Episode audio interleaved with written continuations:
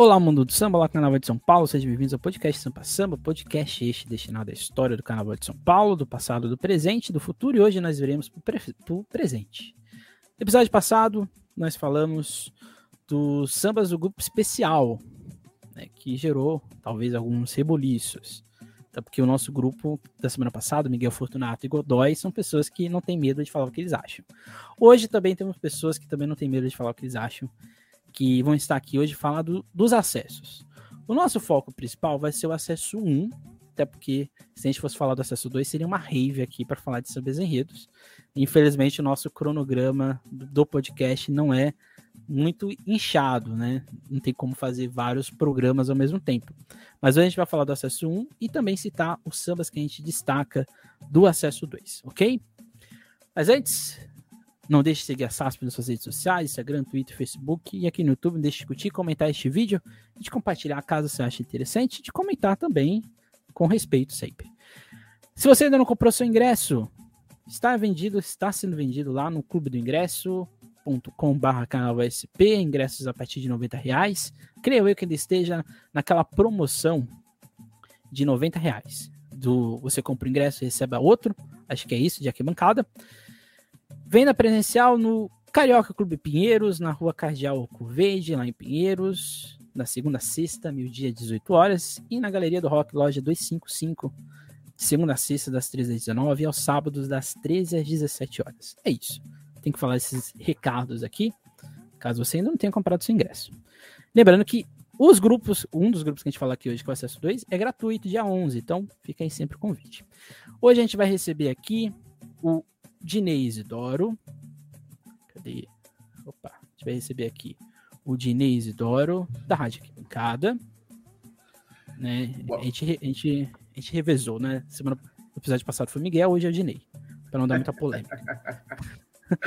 Uma boa noite a todos, um prazer estar aqui com vocês. É um barato poder participar, Emerson, novamente aqui do vosso trabalho e sempre falar sobre carnaval é algo que a gente gosta, principalmente agora que tá chegando na reta final aí. E esquentando os tamborins, né? Porque semana, próximo fim de semana aqui é ensaio técnico para muitos que vão acompanhar. E isso vale a pena aí as pessoas ficarem um pouco mais conectadas a tudo que tá para rolar aí. Exatamente. E, hoje, e também hoje recebemos o Rafael. Ele não vai se mover porque ele vai estar em estático. Porque a gente só vai ter a foto do Rafael. Rafael do blog do Rei Momo. O homem da imprensa só. Ele é a imprensa inteira. Seja bem-vindo, Rafael. Legal, Emerson. Obrigado. Valeu pelo convite mais uma vez. Uma honra aí estar participando do podcast pela segunda vez. Obrigado por ter lembrado de mim. Muito bom dia, boa tarde, boa noite para quem estiver escutando aí, né? Uhum. É, obrigado pelo convite, tamo junto. Sempre muito bom falar de carnaval aí com referências, como você e como o Dinei. E bora falar aí, como o Dinei falou, estamos gravando aqui as vésperas do início aí de temporada dos ensaios técnicos, então sempre bom aí para alimentar essa, essa ansiedade, nosso amor pelo carnaval. Vamos que vamos. Exatamente. E como foi no episódio passado, aqui a gente não vai falar da ordem de desfiles. A ordem de desfiles essa, que é, lembrando sempre que o grupo de acesso 1 encerra o carnaval da Liga SP lá na EMB. A gente vai ter a ordem, a Nenê de Vila Matilde, X9 Paulistana, Camisa Verde Branco, Vai Vai, Morro da Casa Verde, Colorado Brás, Pérola Negra e Mocidade Unida da Moca. Essa é a ordem de desfiles. Mas aqui a gente vai por temas. E o primeiro tema, que para alguns pode ser um tanto quanto um efeito dramático do que aconteceu. Vamos começar pela Colorado Brás, escola rebaixada do grupo especial, por causa de um coque de cabelo mal feito da, da pessoa da comissão de frente. No enredo, a ópera de um Pierrot. Compositores Cláudio Russo, Silas Augusto, Edson da Fé, Hermes Sobral, Rodrigo Xará, Jadson Fraga, Fadico e Rafael Tubino. Não sei vocês, mas esse é o samba dos 34 que estão no, no disco da, da Liga. É o samba que eu mais gosto de ouvir, porque ele tem aquele jeito meio farofado de falar sobre carnaval. E é um enredo que somente tem o objetivo de falar de carnaval, nem especificamente da comédia de Delate. O que vocês acham desse samba que, para mim, eu acho que ele é muito animado. É aquele efeito animador de ouvir. Dinei, pode começar por você. Cara, eu acho que a Colorado foi feliz na escolha. Acho que ela, ela começa a acertar. Eu sempre brinco e falo em outros, já participei de outros podcasts, aí, outros trabalhos, sempre cito que a escola mostra para o que ela vem quando ela escolhe o tema enredo. Né? Ela dá para sua comunidade, olha, exatamente aquilo que ela vai apresentar naquele carnaval.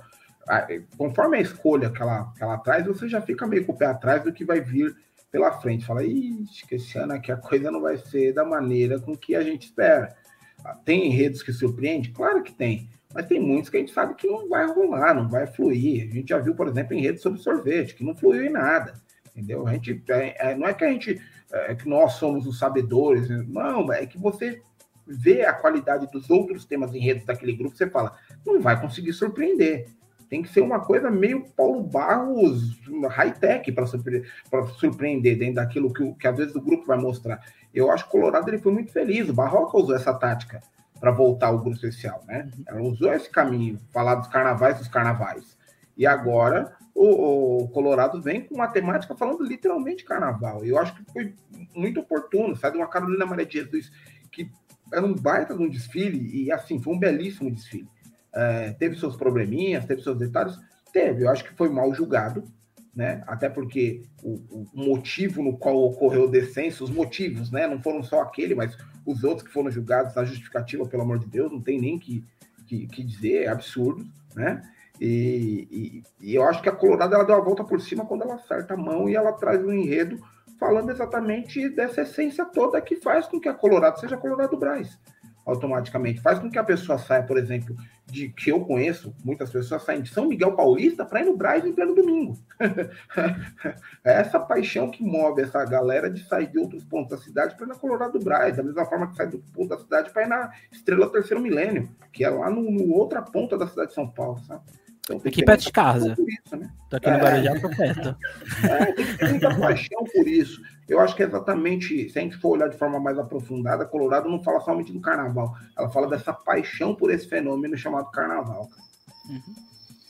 E o que é até e pegar você, o gancho, o, o Emerson, porque eu acho que o grande golaço desse, desse samba da Colorado já começa com o enredo, né? Você lendo a sinopse ali do, do, do Anselmo, sendo bem sincero, o, o, enredo foi anunciado antes da chegada dele, ou pelo menos os anúncios foram feitos aí, vamos dizer, de forma invertida. Não sei se a Colorado já tinha esse enredo ali na manga e chegou para o Anselmo e falou, vamos fazer isso junto, ou se o Anselmo já chegou e foi questão de. Enfim. Eu acho que o grande golaço desse enredo é comparar essa narrativa de Pierrot e Colombina com o amor do fulião do, do, do do, da pessoa que desfila na Colorado com a escola. Uhum. E eu acho que isso acaba sendo feito de uma forma muito minuciosa, muito assertiva nesse, nesse, nesse samba, né? É, só um parênteses aqui antes da gente entrar mais a fundo no samba, eu também acho uma sacanagem né, o que acabou rolando com a, com a Colorado, esse, esse lance de merchan e tudo mais. Só que acho que até, fica até um, um, pouco vazia essa nossa discussão a partir do momento que existe um regulamento, né? Se todo mundo assinou ali, enfim, é, voltando pro samba, um samba animado, um samba para cima. Eu acho que a bateria vai poder brincar muito com esse samba, o samba inteiro. E eu acho que ele é alegre, né? É, eu não acho que ele é um samba maravilhoso, assim, estandarte de ouro, mas acho que é um samba que vai ser muito funcional, justamente porque ele consegue misturar de uma forma muito bacana essa coisa alegre e romântica misturando todo o tempo ali na mesma estrofe, que você pode entender como um amor de Pierrot e Colombina, como o um amor do Fulião com o seu próprio pavilhão da Colorado, né? É, se você pegar ali um, uma das estrofes ali, é, se a lágrima rolar pelo meu rosto é porque estou disposto a retomar o meu lugar. Pô, cara, isso é, isso é poético, né? E, e a lágrima do Pierrot. E a lágrima Ou, do Pierrot. Ou será que é do Fulião que quer voltar para o grupo especial, né? Exatamente. Então o samba vai brincando esse tempo todo ali, é, o samba inteiro vai brincando com, com, com essa ótica, eu acho que é, que, é, que é genial. Vai brincando ali com o amor do Fulião, o amor da, do, do Pierrot e Colombina. É, e, o, e o samba é totalmente coeso, cara. Se você pegar o, o refrão no meio ali, tanta gente vem para atualizar meu lado, tem um capitão danado com um coração ruim, um velho rico chamado Pantaleão pô, é um golaço da Colorado. Mas repito aqui, para mim não é um samba estandarte de ouro, mas com certeza está entre os melhores sambas aí, não só do grupo de acesso 1, como do grupo do, do carnaval como um todo. golaço da Colorado. E vamos, e só quero dar aqui uma caneta de ouro para o Cláudio Russo. Com certeza a gente vai repetir o nome dele mais vezes aqui nesse, nessa edição aqui. Mas esse cara aí, ele, ele merece os aplausos pela, pela canetinha de ouro dele. Exatamente, porque a Colorado fez um enredo de carnaval, um samba de carnaval com cara de carnaval. Isso é, é parece redundante, né? mas acho que essa é a grande questão desse, desse, desse enredo. Eu, desde quando a Colorado caiu, para mim a Colorado sempre foi a favorita a subir para o especial. E depois que surgiu o enredo, depois que surgiu o samba e todo esse envolvimento da escola com a proposta, eu coloco a Colorado como uma forte favorita a subir o grupo especial. Acho que muita gente não, não comenta da Colorado do Brás, mas é uma escola que caiu organizada. Isso é muito difícil. E essa organização fica bem visível na escolha do enredo, um enredo simples, um samba que é parece grande, né, quando a gente olha o samba da Colorado, né, ele realmente é grande. Mas ele tem coisas ali que são assim, eu nunca imaginei um samba cantar Pantaleão. Então assim, é uma coisa assim bastante interessante, né? E Pantaleão com brincalhão, né? E você colocar o pra ser eternizado no coração da Colorado, isso daqui pro Colora, o Colo Coloralense vai ser uma coisa assim bizarra, eles vão chorar ali na avenida ou só até capaz de matar um dragão. Isso aqui é a gênese né, de uma escola que está mordida. Acho que essa é a definição que a gente pode fazer. A Colorado Brás está mordida para subir para o grupo especial. E eu acho que posso estar enganado. Posso estar enganado. No dia pode, posso, as pessoas podem me cobrar, mas eu acho que é uma grande favorita a subir para o grupo especial. Porque ela fez uma coisa que é raro em São Paulo. Ela quer brincar carnaval. Esperamos que ela não seja punida por isso. Né? Fica aqui a nossa torcida. O que faz nos lembrar da próxima rebaixada? A Vai Vai, com o enredo reedição de 2005, Eu Também Sou Imortal, dos compositores Wagner Almeida, Danilo Alves, Marquito, Fra, Rei Estevão, Regis, Mineiro e Japolé. No auge dos meus 12 anos, eu lembro que eu estava lá no Sambódromo ouvindo este samba e eu, disse, e eu lembro que o, o foi a primeira vez que. gente fazendo conta aí da sua idade, hein, velho? 30 anos, 30 anos. E eu lembro que eu estava no Sambódromo, e foi a primeira vez que eu estive no Sambódromo, e eu fiquei impressionado como quase o Sambódromo caiu quando entrou a Vai Vai, quando toda a escola passou, né? Esse ano, a Vai Vai não é aquela mesma de 2005, isso é uma coisa que aqui a gente não vai mentir, porque não é, mas quis o destino que esse enredo para 2023 faz muito mais sentido do que em 2005, quando a escola fez o Também Eu Sou Imortal. O que esperar dessa reedição de um samba histórico da Vai um samba de reconstrução lá em 2005? O que esperar desse samba enredo, Rafael? Queria começar dizendo aí que esse samba é maravilhoso.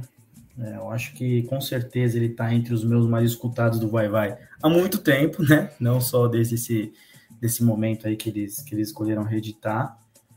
Agora, é, não sei vocês, galera que está escutando, que está nos acompanhando, mas eu não sou muito fã de, de, de reedições de samba. Uhum. É, primeiro, eu acho que assim, carnaval acho que é sinônimo de, de, de reinvenção, de, de criatividade, de inovação, e isso já se perde. Mas enfim, talvez não, isso seja o de menos. É, no ano passado, a Nenê perdeu nota com, com o Narciso Negro.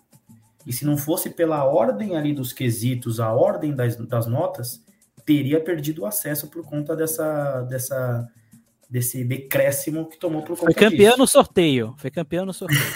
Exatamente. Assim como a Mancha Verde foi campeã no sorteio, né?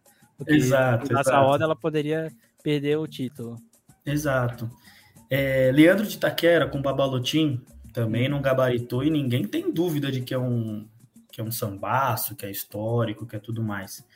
É, vão ter algum outro, outro outros tipos de saudosistas que vão me dizer assim, pô, mas e o, o Gaviões, é a, é a saliva do santo e o veneno da serpente, o desfile da mancha do Mato Grosso, pô, beleza, tudo certo, show de bola, não foram penalizadas.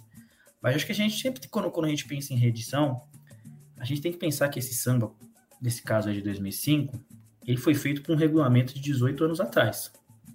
E que não é mais o mesmo de hoje, obviamente. Isso quer dizer que não vai dar certo e tá? Não, não tem nada a ver uma coisa com a outra. Mas assim, eu tenho o meu receio, né? Em contrapartida, eu não tenho dúvidas que, que, que assim, escola não vai ter dificuldade nenhuma de harmonia, a escola não vai ter dificuldade nenhuma de evoluir. Né? E, obviamente, eu acho que esse samba foi escolhido, como você disse aí, decorrência desse momento da escola, e querendo passar um recado, sim, de, de, de, de que também é imortal, né? E eu estou bem ansioso para ver como vai, vai, vai reagir, como vai tentar dar a volta por cima mais uma vez. Eu acho que é uma escolha usada, e eu acho que escola grande, como time grande, tem que ser usado mesmo. E agora vai para cima. Vai para cima, é, eu quero ver. O Vai Vai não passa por um bom momento também, interno, financeiro, enfim, mas isso aí é outra discussão. E eu quero saber como é que a escola vai fazer isso. É, eu, digo, eu digo um pouco mais: se o Vai Vai não subir, eu tenho medo de como que vai ser a reação depois com esse samba reeditado e a escola não tendo, num eventual é, é cenário, não tendo subido de volta para o grupo especial reeditando ele. Repito aqui, é uma escolha ousada, que eu tenho minhas restrições por conta de regulamento, estamos falando de um samba que foi cantado na INB há 18 anos atrás, mas repito, é ousado. E que em contrapartida também, mais uma vez, não tenho dúvida que a escola vai evoluir, vai ser uma escola harmoniosa, que enfim, vai para cima, como vai, vai, todo ano vai. E engraçado, né, Dinei? É uma escola de 93 anos que tem que dizer que ela é imortal, né? Não deveria dizer isso, né? Mas ela tá dizendo novamente, né? É, literalmente, Emerson, ela não tem a necessidade de, de defender algo que transcende até a sua construção, né? Vai, vai, ou vai, vai, como queiram dizer, da forma que queiram falar, principalmente os vai-vaienses, é, ela tem na sua estrutura, na sua história, em toda em, em todo o seu caminho, essa, essa ligação de, que transcende a sua origem, né? que transcende a sua construção original. É, é engraçado ver a, a, a, escola ativar um modo, que eu vou até brincar aqui, fazer um trocadilho com, com os jogadores, que é o modo all-in, que é o que eu sinto quando foi feita a escolha desse enredo, né? É um modo all-in do samba, tipo assim, é vencer ou vencer, né? É essa concepção. Mas se a gente for olhar também com cuidado em relação a esse regulamento novo que estará nesse grupo, é realmente ela tem que ativar o modo all-in, porque assim, a base de segurança é pequena, porque são duas que sobem e duas que caem, entendeu? Qualquer escorregada proporciona a, a ida ao acesso 2. E, e, vai ser uma questão, literal, já estou adiantando aqui, mas falar, caramba, nós estamos em janeiro, você já está adiantando uma situação que nem aconteceu. Olha, pelo tamanho do grupo, as escolas que estão nesse grupo, é, os enredos que foram explanados aí, os sambas que foram que já estão compostos, gravados entre todos. Se você for olhar com cuidado e com carinho, vai ser mais uma apuração de nossa, cara, de notas assim míseras que vai dividir em quem vai ficar nesse grupo, quem vai subir para o próximo, talvez possa acontecer de, eu acho muito difícil, tá? De acontecer que nem aconteceu com a terceiro milênio, de subir com o pé nas costas, sabe? De, gabaritar o, o, todos os quesitos. Eu acho difícil para esse próximo ano. Não impossível, mas difícil. É, mas acredito que a diferença de quem vai brigar pelas três, pelas duas, duas vagas de acesso e para quem vai brigar para as duas vagas de cair, vai ser uma, uma de descenso, no caso, vai ser uma linha assim muito fina. E o Vai Vai realmente ele ativa esse modo all-in, entendendo que ela tem uma comunidade gigantesca, perto das escolas estão no grupo, é gigante, cara. Se o Vai Vai colocar 5 mil fantasias, vai vender 5 mil, cara. ah, mas não tem quadra, mas vai vender 5 mil, não interessa a quadra, é o vai vai, cara. É, você vê cenas, o vai vai ele consegue fazer cenas é, fora do comum. Eu, eu, posso relatar uma coisa assim abismal. Eu, teve um ensaio que aconteceu há dois anos atrás, eu não lembro se era ensaio técnico, ensaio no próprio, na própria antiga quadra do vai vai, numa quinta-feira, cara, não esqueça de sair. E o feriado era numa sexta. Eu acho que era feriado, alguma coisa que tinha que. Bom, enfim, o paulistano estava mais tranquilo eu vejo uma mulher dentro do terminal São Mateus, com duas crianças vestidas de vai-vai, em pleno dia, em pleno final de tarde, cara. E ela tava ligando para as pessoas falando que tava indo para o ensaio. Esse é o vai-vai, cara. Esse é o tipo de, de, de público que, que atrai o vai-vai, que tem esse imã para a agremiação e faz com que a agremiação tenha no seu erário ali, no número, um número absurdo. Aí vamos passar para um outro plano, a escolha do enredo. É assertiva? Eu acho que é, cara, dentro do que eles estão pensando, em, em, do que eles estão buscando nesse modo, volto e repito, esse modo all-in que eles escolheram para disputa, eu acho que é totalmente oportuna. Teria outros sambas a ser reeditados, se era a visão da escola? Teria, mas eu acho que esse é a mão e a luva. Ele vou junto da mesma maneira que você disse, Emerson, da outra oportunidade, eu estava na EMB, né? Já estava lá vendo em loco. E eu acho que nesse formato, na atual realidade, condição estrutural da escola, esse samba cai com uma luva pela atual realidade que o vai vai iria chegar. Cara, se você parar para raciocinar, assim, uma, uma, análise bem fria, vamos voltar cinco anos atrás, pega aqui uma ampulheta do tempo e volta para trás. Ninguém falaria que o vai vai estaria nessa condição agora em 2022. Ninguém falaria há cinco anos atrás que o vai vai teria uma queda para um grupo de acesso. É, essa é a plena realidade, como tudo mudou em cinco anos. Se tudo muda para nós em segundos, para uma escola de samba, muito mais. Uhum. Então, um processo de reestruturação profunda que vai, vai, vai ter aqui nesses próximos anos, e essa busca pelo, pelo retorno ao grupo especial pode ser uma mola motivadora para que outros cenários aconteçam na escola. Mas é, é tudo uma questão de, de jogar. O vai vai ativou o modo all-in vai para a avenida tentando buscar essa oportunidade de alcançar o retorno ao grupo especial. Mas é, coloca aqui aspas, não será fácil, cara. É um grupo que muitas escolas estão bem estabelecidas ali para buscar essa oportunidade. Né? É, é, é, são várias escolas para apenas dois, dois acessos.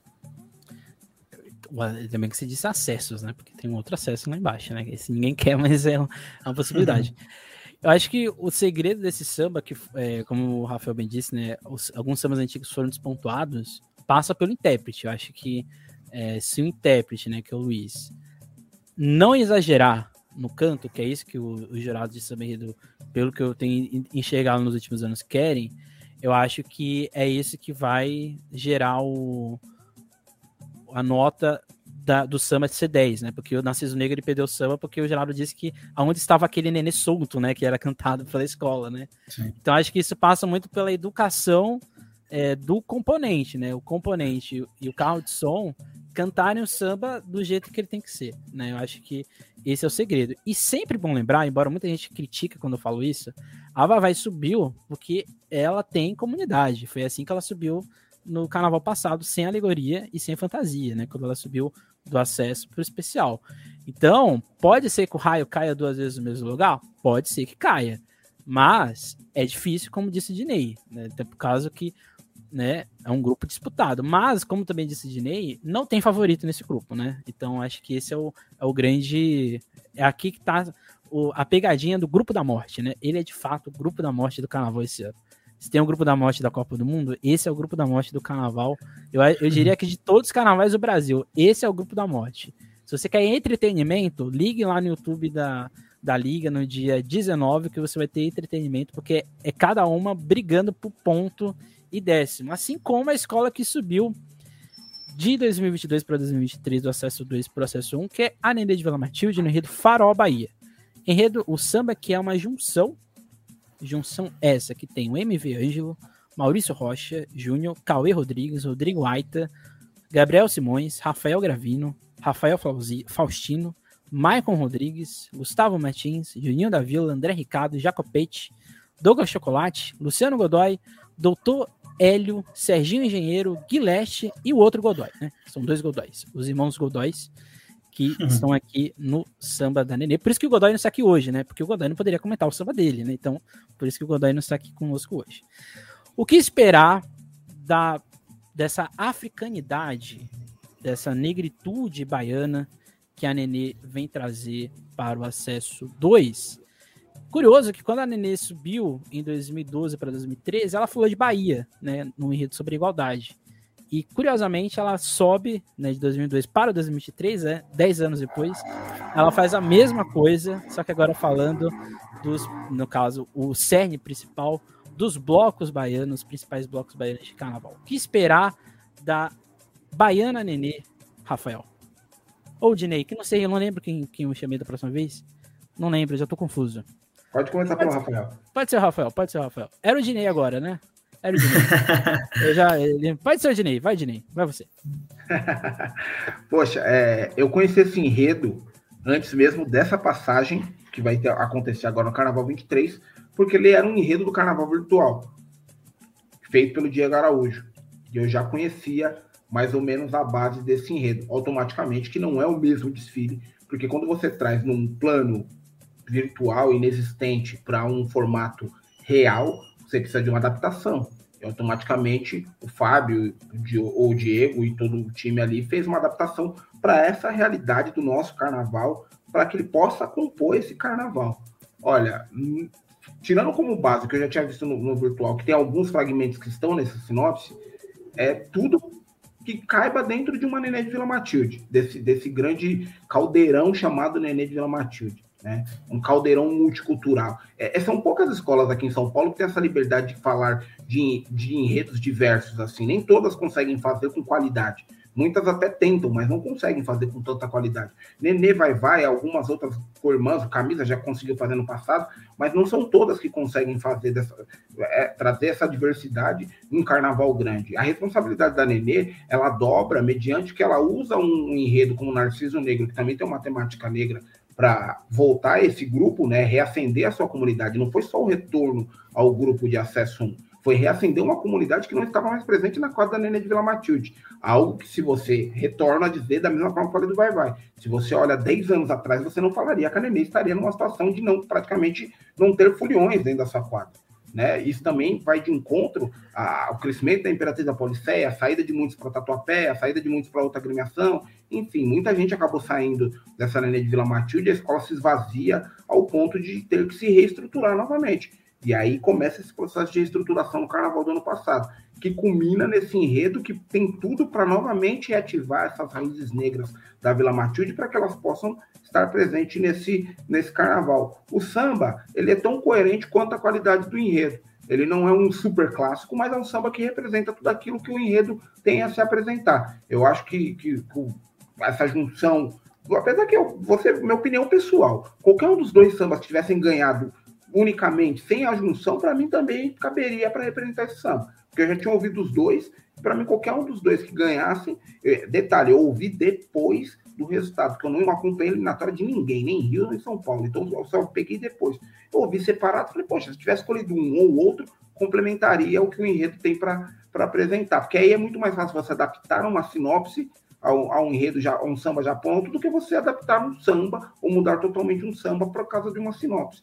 E, e, aí, bom, a escola decidiu, acabou escolhendo nessa junção, e aí esse grande grupo de pessoas é, acabaram sendo premiados aí com a oportunidade de levar, de, de dar força para essa nenê vir para essa disputa, que não é uma disputa tão fácil assim como poderia parecer. É, logicamente que aí também vai muito da questão da estrutura, o que a escola tem para apresentar. Mas eu acho que se a gente for olhar com uma visão bem coerente e automaticamente sabendo que todas as escolas ainda estão no processo de reaproveitar muita coisa do que aconteceu no último carnaval, a Nenê tem um bom caminho para apresentar um carnaval coerente à sua história. Se vai vir o resultado final, se vai chegar, se vai. Outros 500. Agora, para representar a sua história, para aquele matildense raiz, olhar e falar assim: poxa, essa nenê que o seu nenê apresentou, essa nenê que cantou Lídia de Oxum, essa nenê de 2002, sabe? É, é para esse matildense que está afastado da escola voltar, eu acho que é uma boa carta de, de apresentação aí para falar que a escola ainda existe naquele território, sabe? Acho que foi uma boa escolha em relação a esse enredo. E você, Rafael? Cara, eu acho que ele definiu bem aí essa, essa proposta de enredo da Nenê.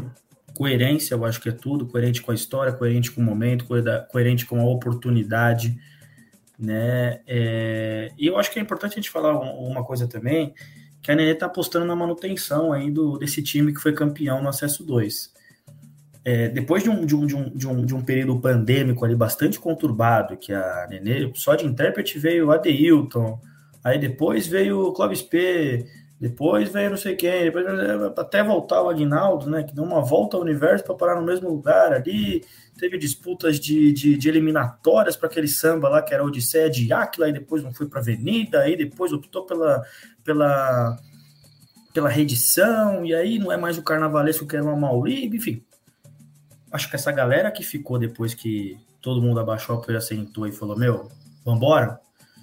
É um time que eu acho que tá bem unido para bem motivado ali com, com, com, a raça Nenê de Vila Matilde, né?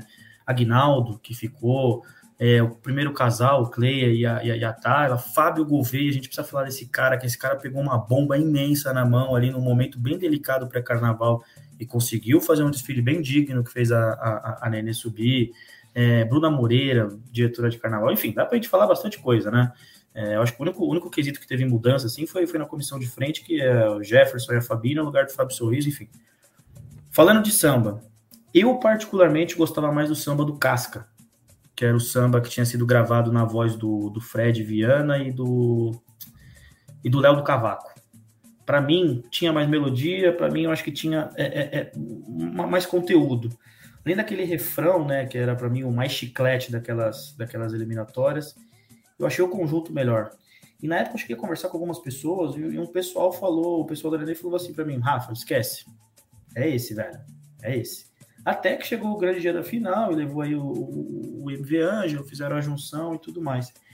Eu não sei se do, durante a eliminatória, na verdade, durante a eliminatória, pegaram um trecho desse samba do Casca, que era o Pois Mordaça não te cala, nem argola, prende o pé.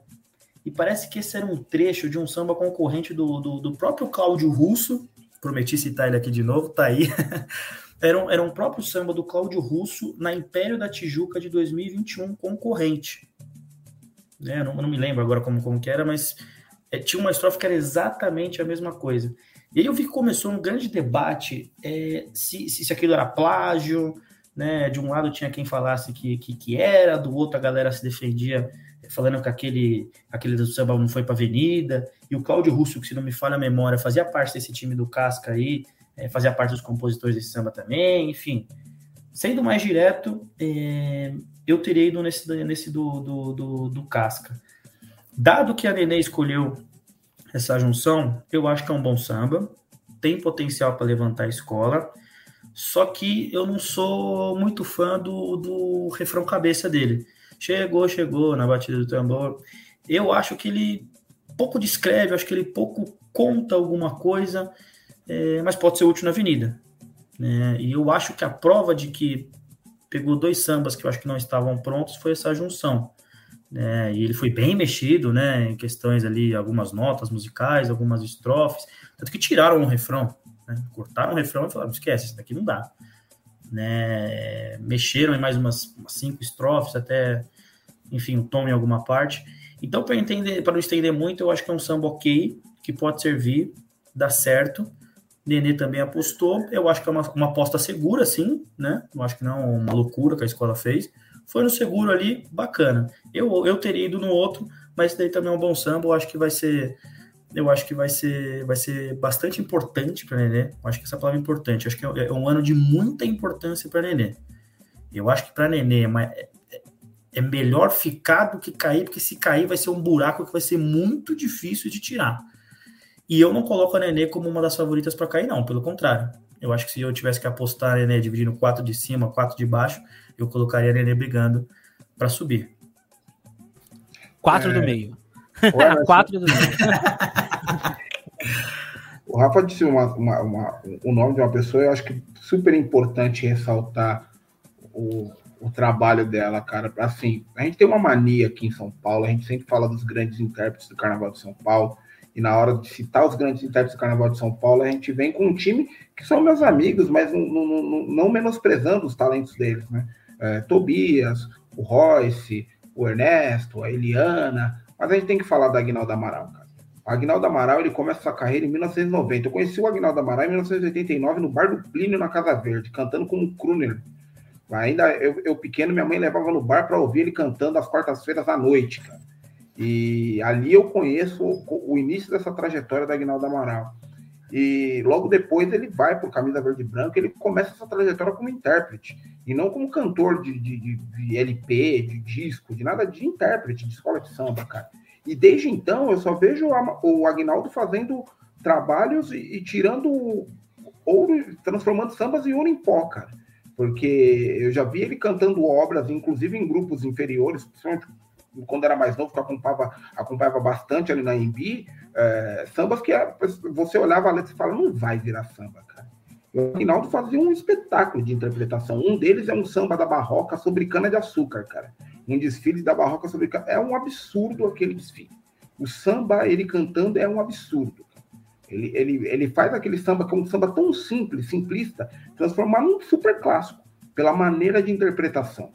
O Aguinaldo ele tem essa habilidade. Eu acho que o maior acerto dessa Nenê foi o retorno propriamente do Aguinaldo. Não nada contra o Clóvis, ou o Adeilton, ou qualquer outro nome que, que tenha passado nesse período aí.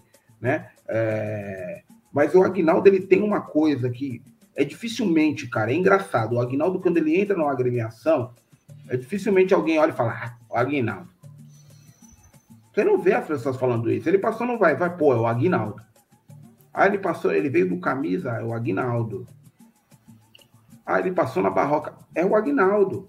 E ele tá na Nenê. É o Agnaldo, cara. A maneira com que ele interpreta é absurda, cara. A forma com que ele interpreta, poxa, pega na própria Nenê agora, recente. Teve sambas, pô. O enredo da cerveja não é um grande samba. E confesso e digo mais, cara. Mas o Agnaldo fez o samba se transformar em algo audível eu acho que vai ser difícil a gente, quando o Agnaldo deixar Nenê, vai ser difícil alguém substituir ele ali à altura, né, cara? Ele é um cara que tem uma identificação com a escola que é absurda. Que é absurda. E é engraçado, né? É engraçado não, e... porque o Agnaldo consegue fazer o mesmo efeito que o Royce fez com aquele samba que não era bom, né? Na Sim. sua última passagem, na sua última desfile com a Nenê de Matilde. Então, é, ter um olha como é diferencial ter um grande intérprete, mesmo quando a sua situação financeira não é muito boa né? Porque a Nenê também não está nadando em rios de dinheiro. Eu acho que as tradicionais, de modo geral, falando aqui de forma plena, nenhuma está nadando em dinheiro. Não está numa condição financeira tão boa para falar que vai vir assim como extrema favorita para ganhar. Né? Seja no acesso 1 ou no acesso 2, no caso o Aperush que está lá não tem, sabe, condições financeiras. Então, às vezes, você tem um grande intérprete, você já tem. É como se você tivesse contratado o Cristiano Ronaldo da voz. Uhum. Você já traz um público porque você tem esse cara que consegue fazer do, do, do tijolo de, de, barro virar ouro. Uhum. É o Agnaldo. É, eu acho que o Rafael falou do chegou, chegou. Acho que esse chegou, chegou está aqui por causa do Renato Silva, porque o chegou, chegou Chegou, Chegou, que é um dos sambas de. O samba da bateria da Nenê, Sim. ficou inter, assim, imortalizado por causa do Agnaldo nesse Chegou, Chegou, né? Então acho que é por isso que tá aqui, né? Porque acho que pro componente, ver, ouvir, né, esse Chegou, Chegou, do modo como o Agnaldo canta, é o que dá, acho que esse efeito do tambor, né, do subir o pelô, do samba de verdade. Porque esse refrão aqui, é Nenê 2005 no estado puro, né? Quem conhece o Marco Antônio, ele, ele canta, ele conta essa história, né? Que ele não queria que tivesse aquele refrão, aquele trecho, né? No, no samba de 2005. E a escola falou, não, vai ter. E aqui é muito semelhante, né? Esse tem que respeitar a Nenê é basicamente isso, né? Pro componente gritar, pular e subir as grades do MB. A única coisa que me incomoda nesse samba é que eu fico confuso em alguns momentos. Às vezes eu não entendo o que está acontecendo narrativamente nele. E o Exu vem, de, vem, já no meio do samba. Eu acho que isso, eu não sei se é, vamos dizer assim, nos mistérios da religião do candomblé e da Ubanda, não sei se é interessante o Exu estar tá aqui no, no, no meio do samba. Mas se tiver uma justificativa para ele estar aqui, beleza, né? É isso que importa. Mas é, é a Nenê que vai abrir o carnaval do Acesso 2, o Grupo da Morte. Em seguida, a gente vai ter só, escola. Só, só rapidinho, só, Pode só falar. Uma, uma, última coisinha. Na segunda perna desse samba, eu acho que ele tem um probleminha ali que, para quem está escutando, eu acho que pode ser um problema para a escola cantar.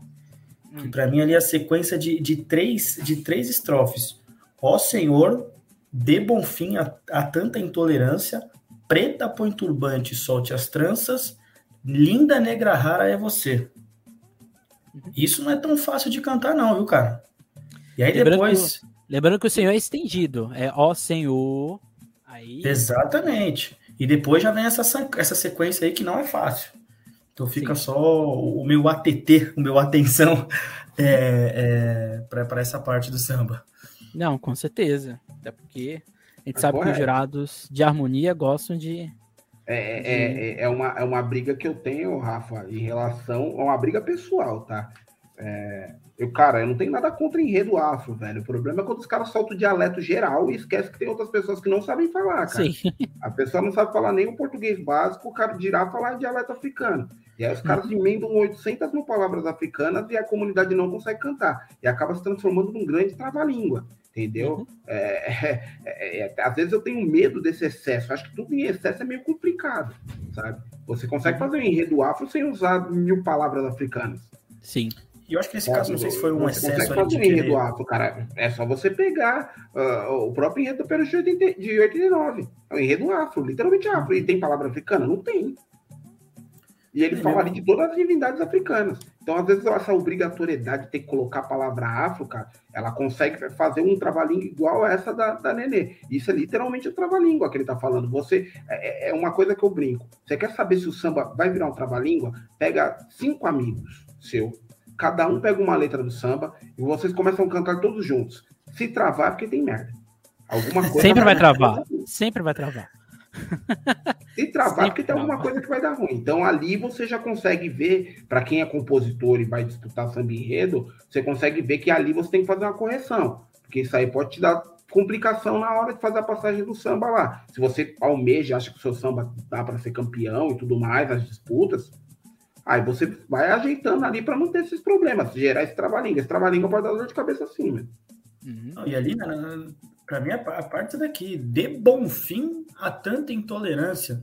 Será que é bom espaço fim ou de fim a tanta intolerância? Eu, é uma brincadeira. Tenho... Aqui é uma sim, brincadeira. Sim, sim, sim, sim. Porque eu entendo que tá... é uma tá brincadeira. Mas... Você traz aqui a representatividade do filho de Gage e você traz exatamente a lógica da lavagem do Bonfim, né? Porque quando se fala, ó Senhor, dê bom fim a toda essa a tanta intolerância, é nesse sentido, né? Preta, não, não, não, aí vai, vai indo. Não, não, não, não, não, não julgo o, o, teor melódico é, de, de composição, enfim, da riqueza poética, não. Eu digo mais a questão do componente, que, cara, não são todos que têm essa explicação aqui que você está dando, uhum. entendeu? E se o, o componente vai estar, ah, é de, de, de, de bom fim, ou de fim, né? Enfim, eu fico um pouco com o pé atrás né, né, né, nessa questão da, da Nenê de Vila Matilde. Espero que ninguém cante Delfim, que aí é outro santo. Aí vai dar um problema lá no céu, então espero que isso não aconteça. Agora a gente vai para um bloco de escolas biográficas, e embora muita gente discorde de mim do que eu vou dizer agora, para mim essa é sempre uma das favoritas a subir, que é a Pérola Negra no enredo Prepare o Seu Coração. Jair Rodrigues, Festa para o Rei Negro. Uma coisa rara em São Paulo, poucos compositores. Fábio Souza, Maradona, Rafa do Cavaco e Turco. Eu digo isso porque se tem uma escola que sabe desfilar no grupo de acesso, essa escola é a Pérola Negra. Pode ser qualquer samba, pode ser qualquer enredo. Essa escola do nada surge. Ninguém tá falando da Pérola Negra. Do nada ela surge com uma Nossa Senhora gigantesca, diversas baianas de Nossa Senhora, e aquilo se torna um clássico, que para mim é a imagem do carnaval, ela de baianas, vestida de Nossa Senhora Aparecida, e atrás uma Oxum com a Nossa Senhora Aparecida naquele último carro da Pérola Negra. O que esperar desse Jair Rodrigues, que muita gente está criticando, que é da Vila Madalena, mas aqui é uma licença poética da escola. O que esperar da Pérola Negra, Rafa? Agora eu acertei. Cara, é... não tenho muita opinião formada, velho. Eu vou te dizer que eu não entendi nada do lançamento desse samba, né? Que a escola ali marcou um evento e tudo mais, anunciou o samba depois, peraí, peraí, vamos fingir que nada aconteceu. Já lançou uns outro samba que não tinha nada a ver com aquele primeiro que foi lançado no evento. Né, para mim, acertou, para mim melhorou o samba. É, não, também não acho um, um, um, samba simples de cantar.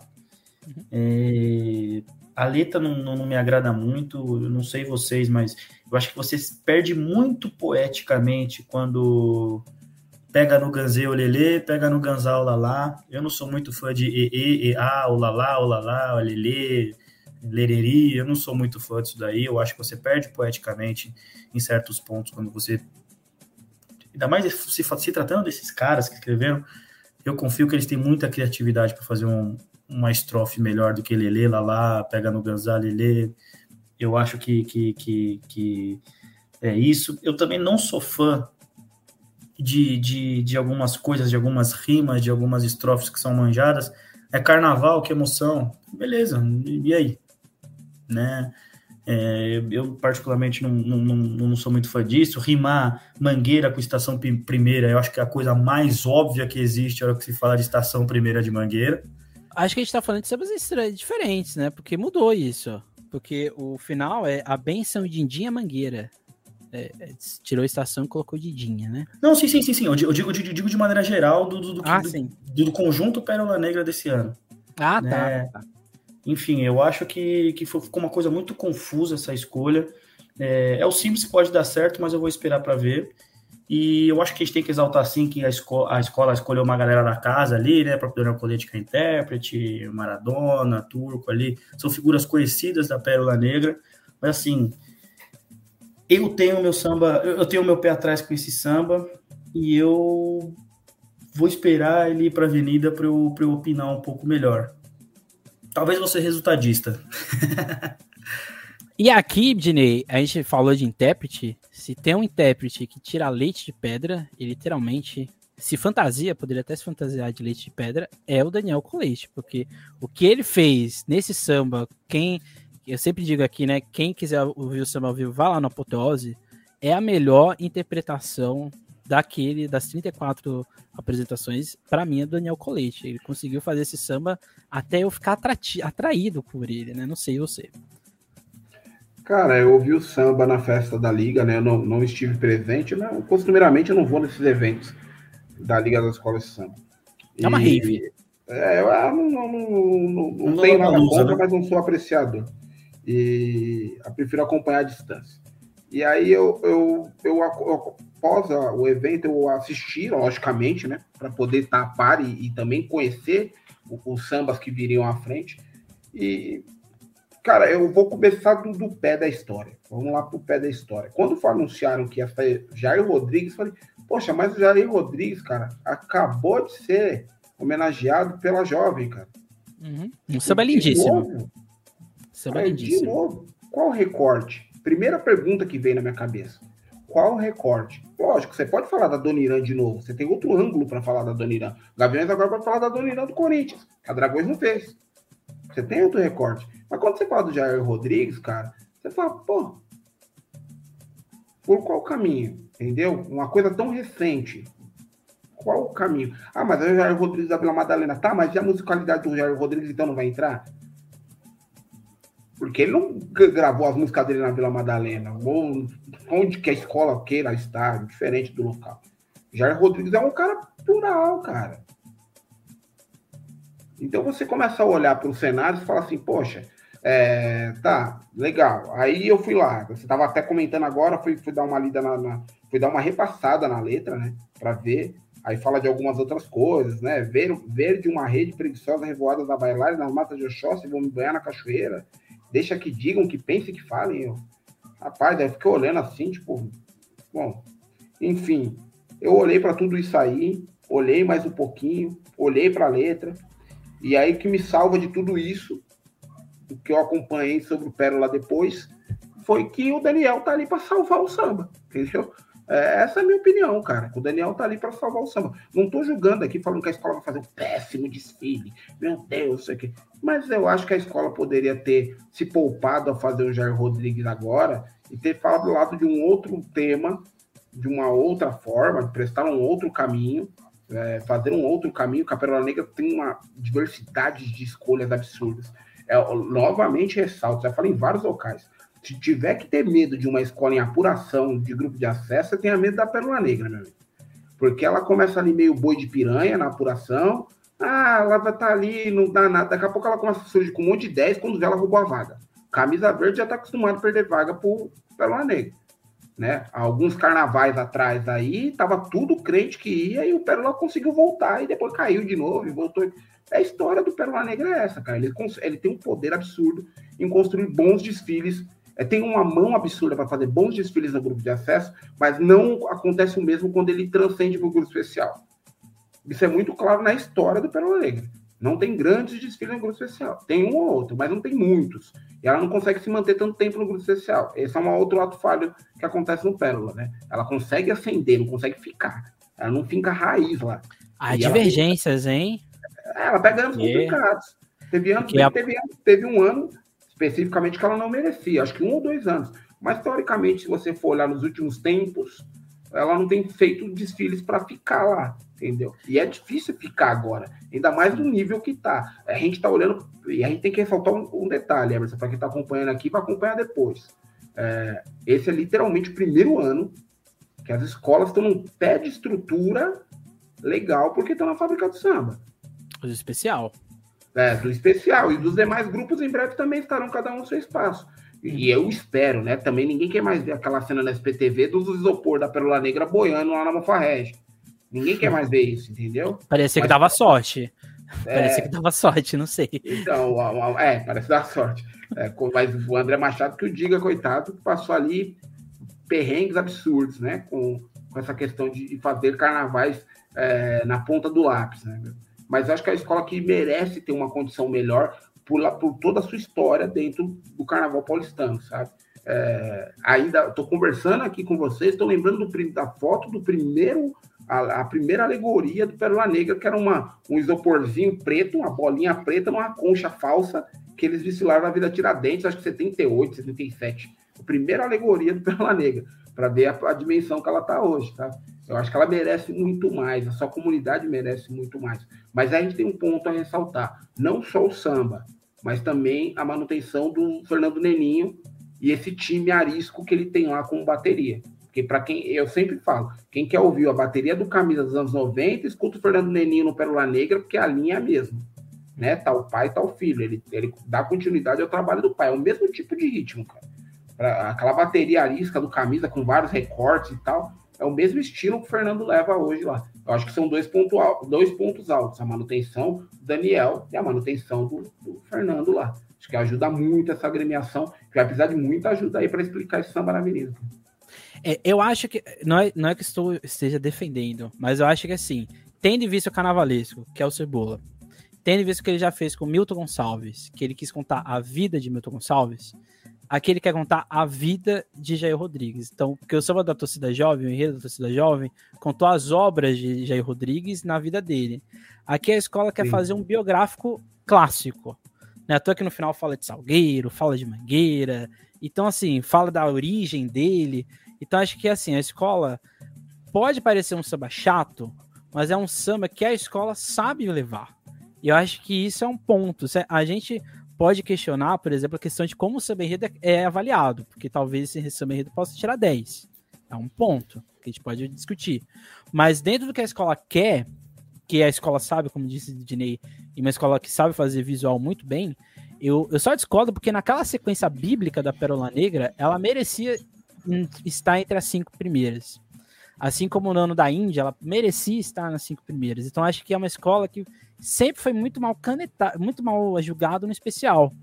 E acho que esse é o ponto que eu não sei, eu, eu tenho algumas. Até o nome do, do Fernando do Rolando Boldrin, que também é um discípulo que poderia facilmente estar entre as cinco. Então acho que assim, a Pérola Negra ela faz esse samba que pode ser um, não é um samba que agrada, né? acho que dos oito esse é o samba que ficaria lá no oitavo, mas é um samba que, que tá fazendo a função dele, que é o quê? Contar a vida do Jair Rodrigues para ilustrar o visual, que eu acho que esse é o objetivo da escola, quando ela faz esse não é que mudou tanto. Que eu acho que o... esse é o objetivo. Não sei. O Emerson, tem, um, tem um detalhe aí que você ressaltou que é interessante e novamente me faz voltar no baú de memórias aqui.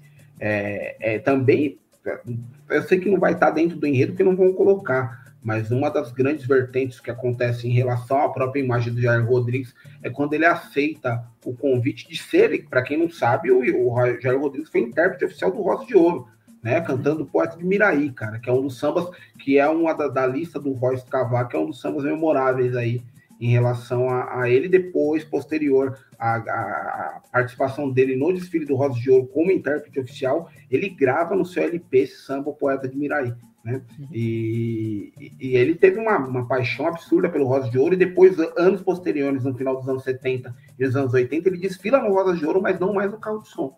Então, ele não, nunca, apesar de nunca vincularem essa imagem dele ao samba de São Paulo, mas ele tem essa ligação direta com, com Rosas de Ouro nessa passagem que ele teve aí, essa, esse carinho que ele sempre teve com o Eduardo Basília, a família Basília ali. Uhum. Então é isso. Pérola Negra gerou discussões acaloradas aqui, porque agora a gente vai para uma escola que eu não sei se vai gerar discussões. X9 Paulistana, que mudou tudo na X9 também para esse carnaval. No enredo Dona Ivone Lara, mas quem disse que eu te esqueço. A X9 paulistana, canto centenário da Dama do Samba. Coisa também muito rara, poucas pessoas. Leandrinho Martins, Mauricião do Império, Rogério Vini. no samba que, para mim, meu gosto pessoal de Emerson Porto Ferreira, é o samba mais bonito do carnaval deste ano. É, faz, não, não sei porquê, mas me ativa uma memória lindo cruz na minha cabeça. É, não sei se porque é o mesmo tom de emoção, o mesmo tom de sensação. Essa parte do Idone Ivone Lara, depois Idone Ivone Lara, Lara, isso aqui eu acho genial. E, e fazer um, o uso né, de uma música clássica do, do, da, da música popular brasileira, um sorriso negro, um abraço negro, sem lembrar totalmente da música, mas com uma melodia diferente, isso aqui já vale uma premiação para os compositores. O que esperar dessa Dona Ivone Lara na X9 paulistana de Inês Dora? Cara, eu acho que é um dos sambas mais bonitos que eu ouvi esse ano aqui, cara. Absurdamente. Tem outros sambas bons aí.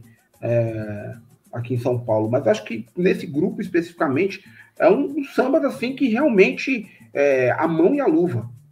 Eu comentei isso na Rádio Arquibancada, eu, eu, eu considero samba a mão e a luva. Entendeu? É o samba que a X9 precisava para mostrar quem é X9 paulistana. Uhum. Literalmente, porque assim, para pagar literalmente a imagem do último carnaval, que não, que não vale nem a pena lembrar. Entendeu? E não é pelo samba. Já vou fazer um recorte aqui. Não é pelo samba. O samba que foi interpretado pelo Léo é muito bom também. Um belíssimo samba. O desfile, lamentável, não dá para lembrar. Sabe? Esquece, apaga, não, não coloca no, no, no, no, coisa. Agora, como poesia, o samba de 2022 é belíssimo também. Uma, uma, melodia, um arranjo, a, a, letra é assim, uma poesia pura. E aí a X9 mantém a mão e traz esse, essa pancada, cara. É, é, esse início do samba aqui, é uma parte que eu tava, enquanto você estava falando, eu estava aqui fazendo a releitura novamente, né? É, voei, voei, voei nas asas do meu tia e ganhei um mundo, olhar, oxá, com a X9 hoje eu vou festejar. Cara, isso aqui é uma beleza que só, cara. É, é, é mostrando que, que, que, olhando dentro do, enxergando dentro do olhar da Dona Ivone Lara e mostrando que o, o que o mundo tava para recepcionar sobre ela, sabe? Isso, isso, é poesia pura, cara. A X9 ela foi muito assertiva na escolha do samba acho que não só na escola de samba, é todo o processo de administração também, né? Uma nova X9, né? É, sob nova direção.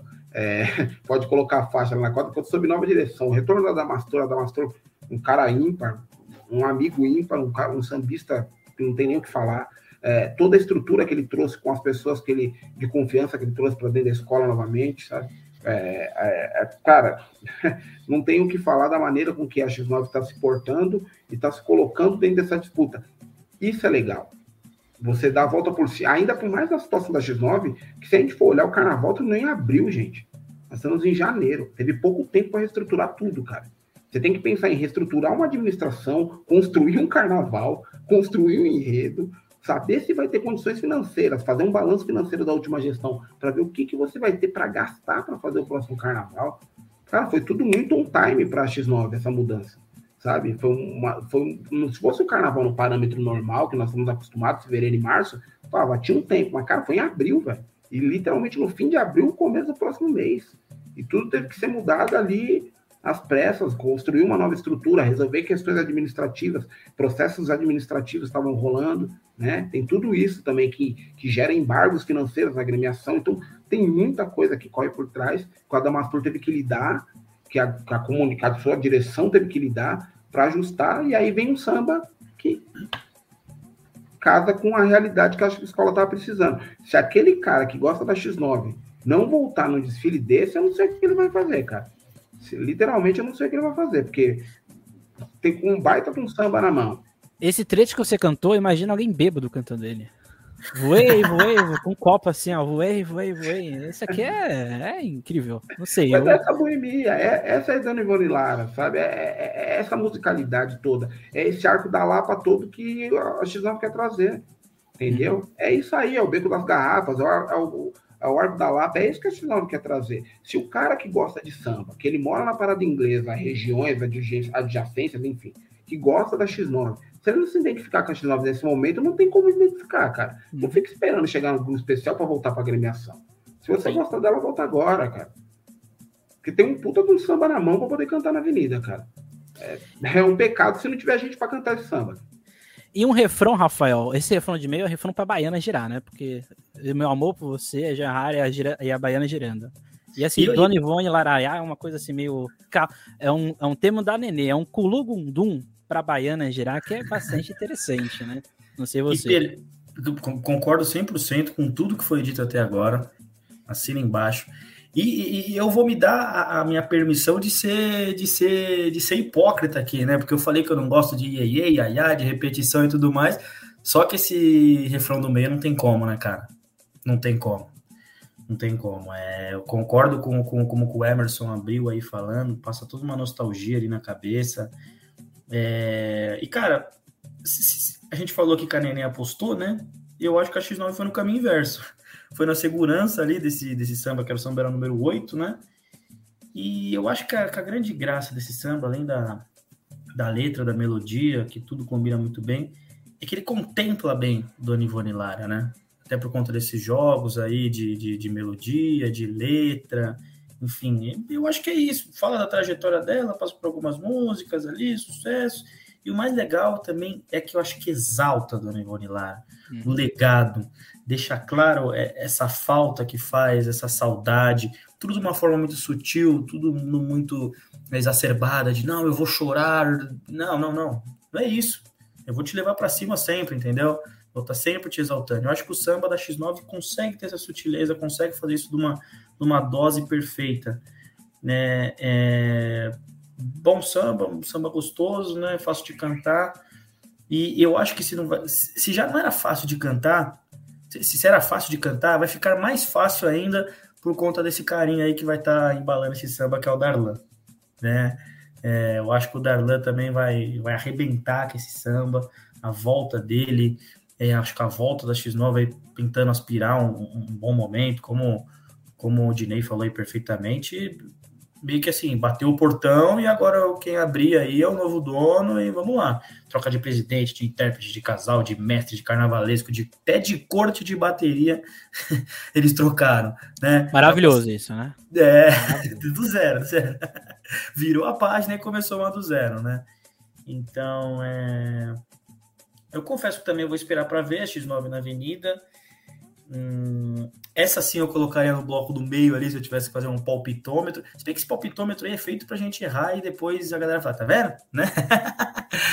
e, mas assim, tiro na mosca da X9 nesse samba aí. E vou fazer questão de repetir aqui o que o, o, falou. O componente da X9 que estava afastado, ressabiado desse mau momento, se não voltar agora, cara, agora é a hora, velho. Agora é a hora. Então, para mim, a X9 tiro no alvo com, com a escolha do samba e vamos ver aí essa nova gestão aí, você vai conseguir de fato mesmo colocar a X9 nos trilhos aí, porque X9 acho que é aquela escola que todo mundo gosta, todo mundo tem um carinho especial ali, né? Não sei se pode ser a nossa portuguesa do futebol, assim. Se a X9 entrar com o espírito da madrinha dela, ela vence. É só uma coisa que eu, que eu digo, porque quem Sim. já viu o desfile da X9 pioneira sabe que é um desfile do início ao fim arrebatador. Então, se a X9 pegar só uns 50%, 20% do que a madrinha dela faz, nenhuma escola consegue barrar ela. E foi assim que ela foi bicampeã do carnaval, né? Quando ninguém esperava, ela foi lá e ganhou, né? Então, é, é, é, quando vocês falam de, do trazer o componente da X9, acho que é nem isso, é trazer o espírito de que a X9 tem condições de ser campeã. Acho que isso que ficou escondido nos últimos anos da X9 e que quando essa escola resolver voltar a ser o que ela era, vai ser uma potência novamente. E a X9 é muito semelhante que foi o Império de Casa Verde, né? Porque quando a X9 ganhou, todo mundo pensou, nossa, vai ser uma potência, vai. Mas aí deu aquela caída, né? Então fica aí os votos de desse que é um samba meu, meu favorito. Mas agora a gente vai para um samba que é queridinho do, do, do, público, que é o samba da Mocidade Unida da Moca, no Rio do Santo Negro da Liberdade. Compositores: Gui Cruz, Tuco, Portuga, Rafa do Cavaco, Vitor Gabriel, Fábio Souza, Imperial, Reinaldo Marques, William Tadeu, Luciano Rosa, Marçal, Thiago de Souza, Maradona, Cleiton Reis, Aloysio Letra. Muita gente. Mocidade Unida da Moca, que em 2018 veio com um enredo chamado A Santíssima Trindade de Oió. De lá para cá, a Mocidade Unida da Moca veio com uma sequência de enredos que tem como centro a negritude. Esse ano ela volta, acho que para a fórmula lá de, do que a levou a ser o que ela é hoje, em 2018, para um enredo que vai falar sobre o Santo Negro da Liberdade, Chaguinhas, uma história real que aconteceu e que se tornou um, um vulto, né, uma, uma entidade dentro da cidade de São Paulo. E a escola quer rememorar, né, quer trazer a memória de Chaguinhas. Nesse samba que ele é bonito, mas eu acho ele muito difícil.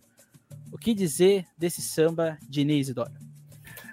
Cara, eu acho que ele é difícil porque ele é diferente. Ele tem uma construção diferente, uma, uma métrica de construção bem diferenciada, né? É, cara, você citou aquele desfile da, da Moon, é, no qual o, o Carlos Júnior e, e, coordenou essa, esse carro de som. Eu vi na avenida, depois tive a, a situação icônica, né?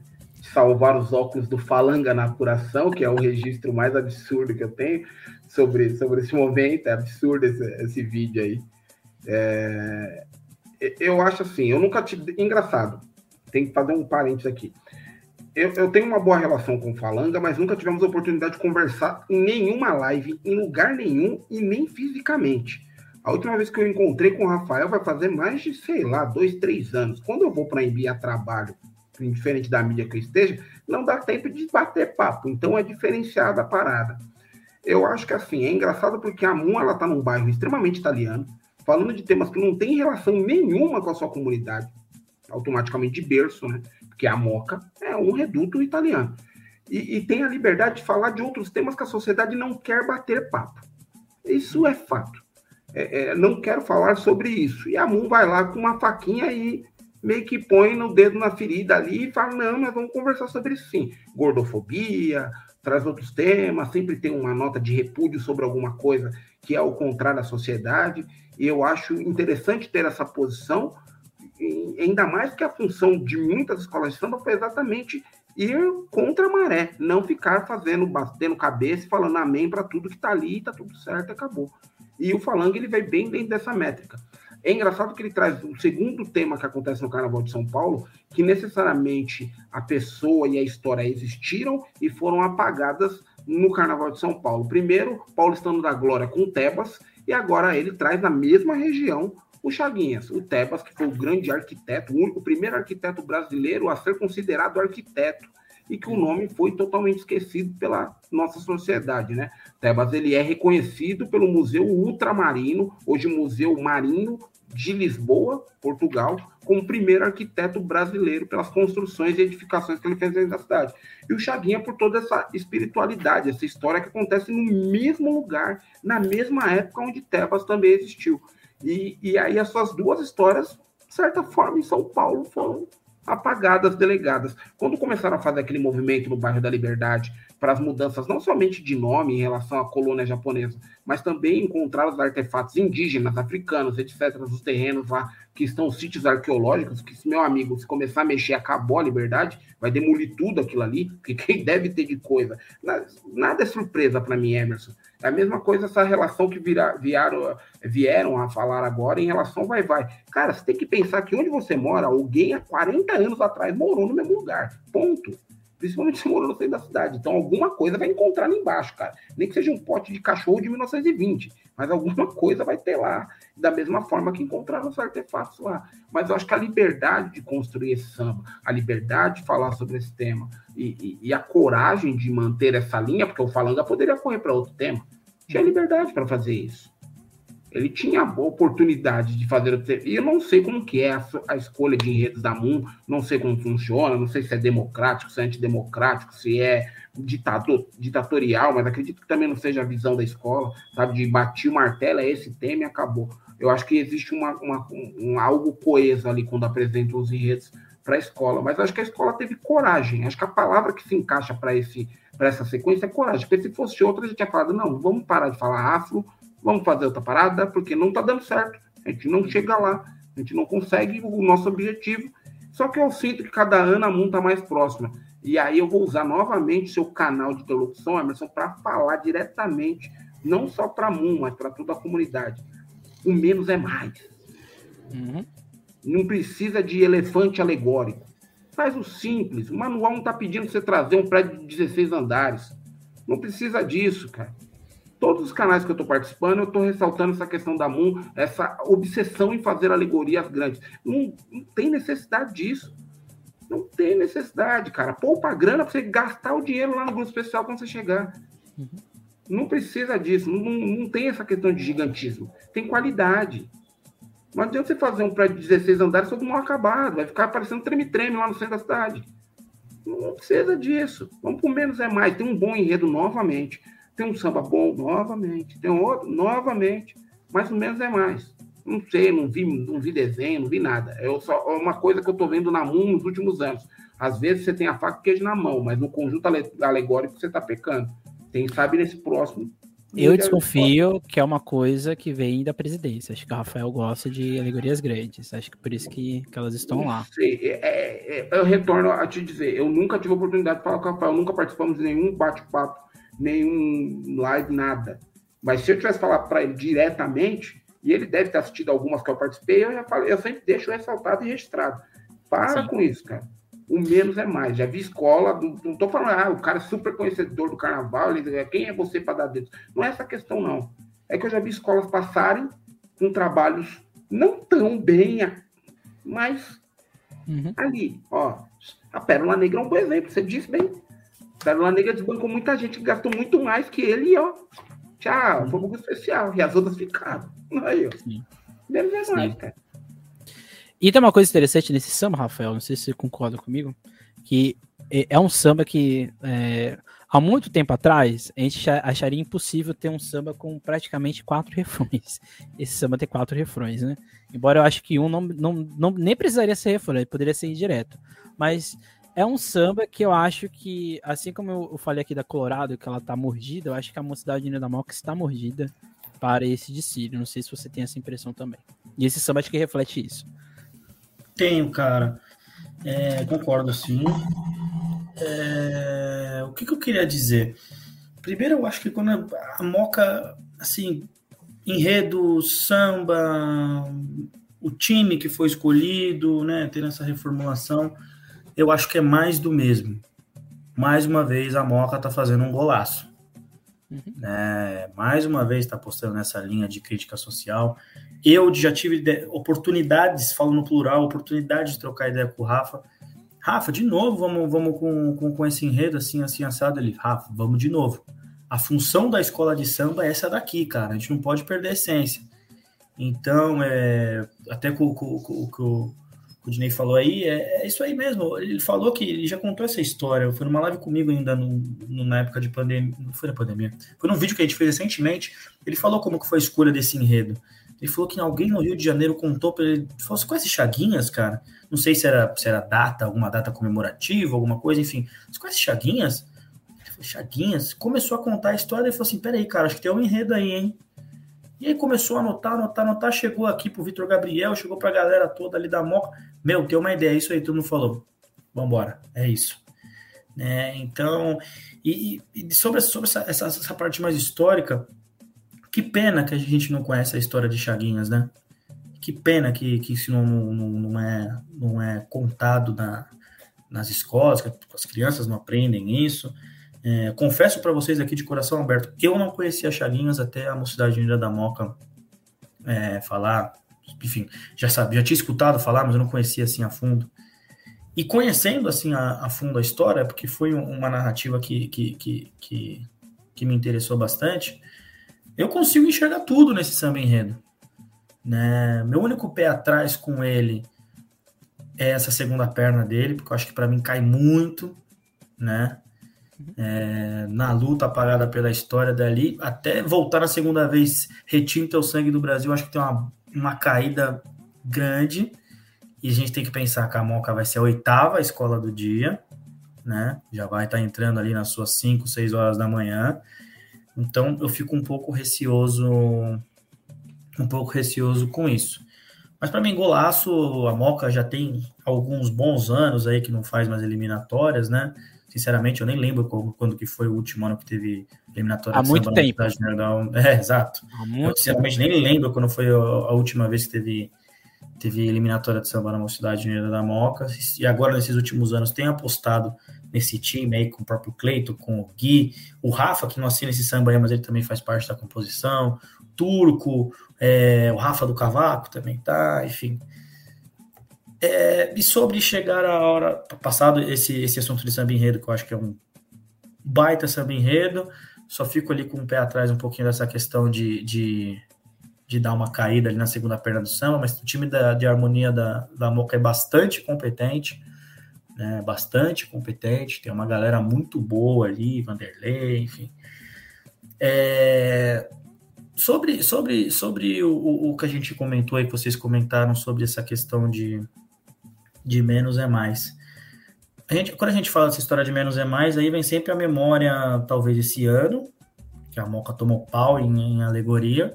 Justamente. E talvez, justo ou injustamente? Justamente, ela merecia sim, sim, perder sim. nota.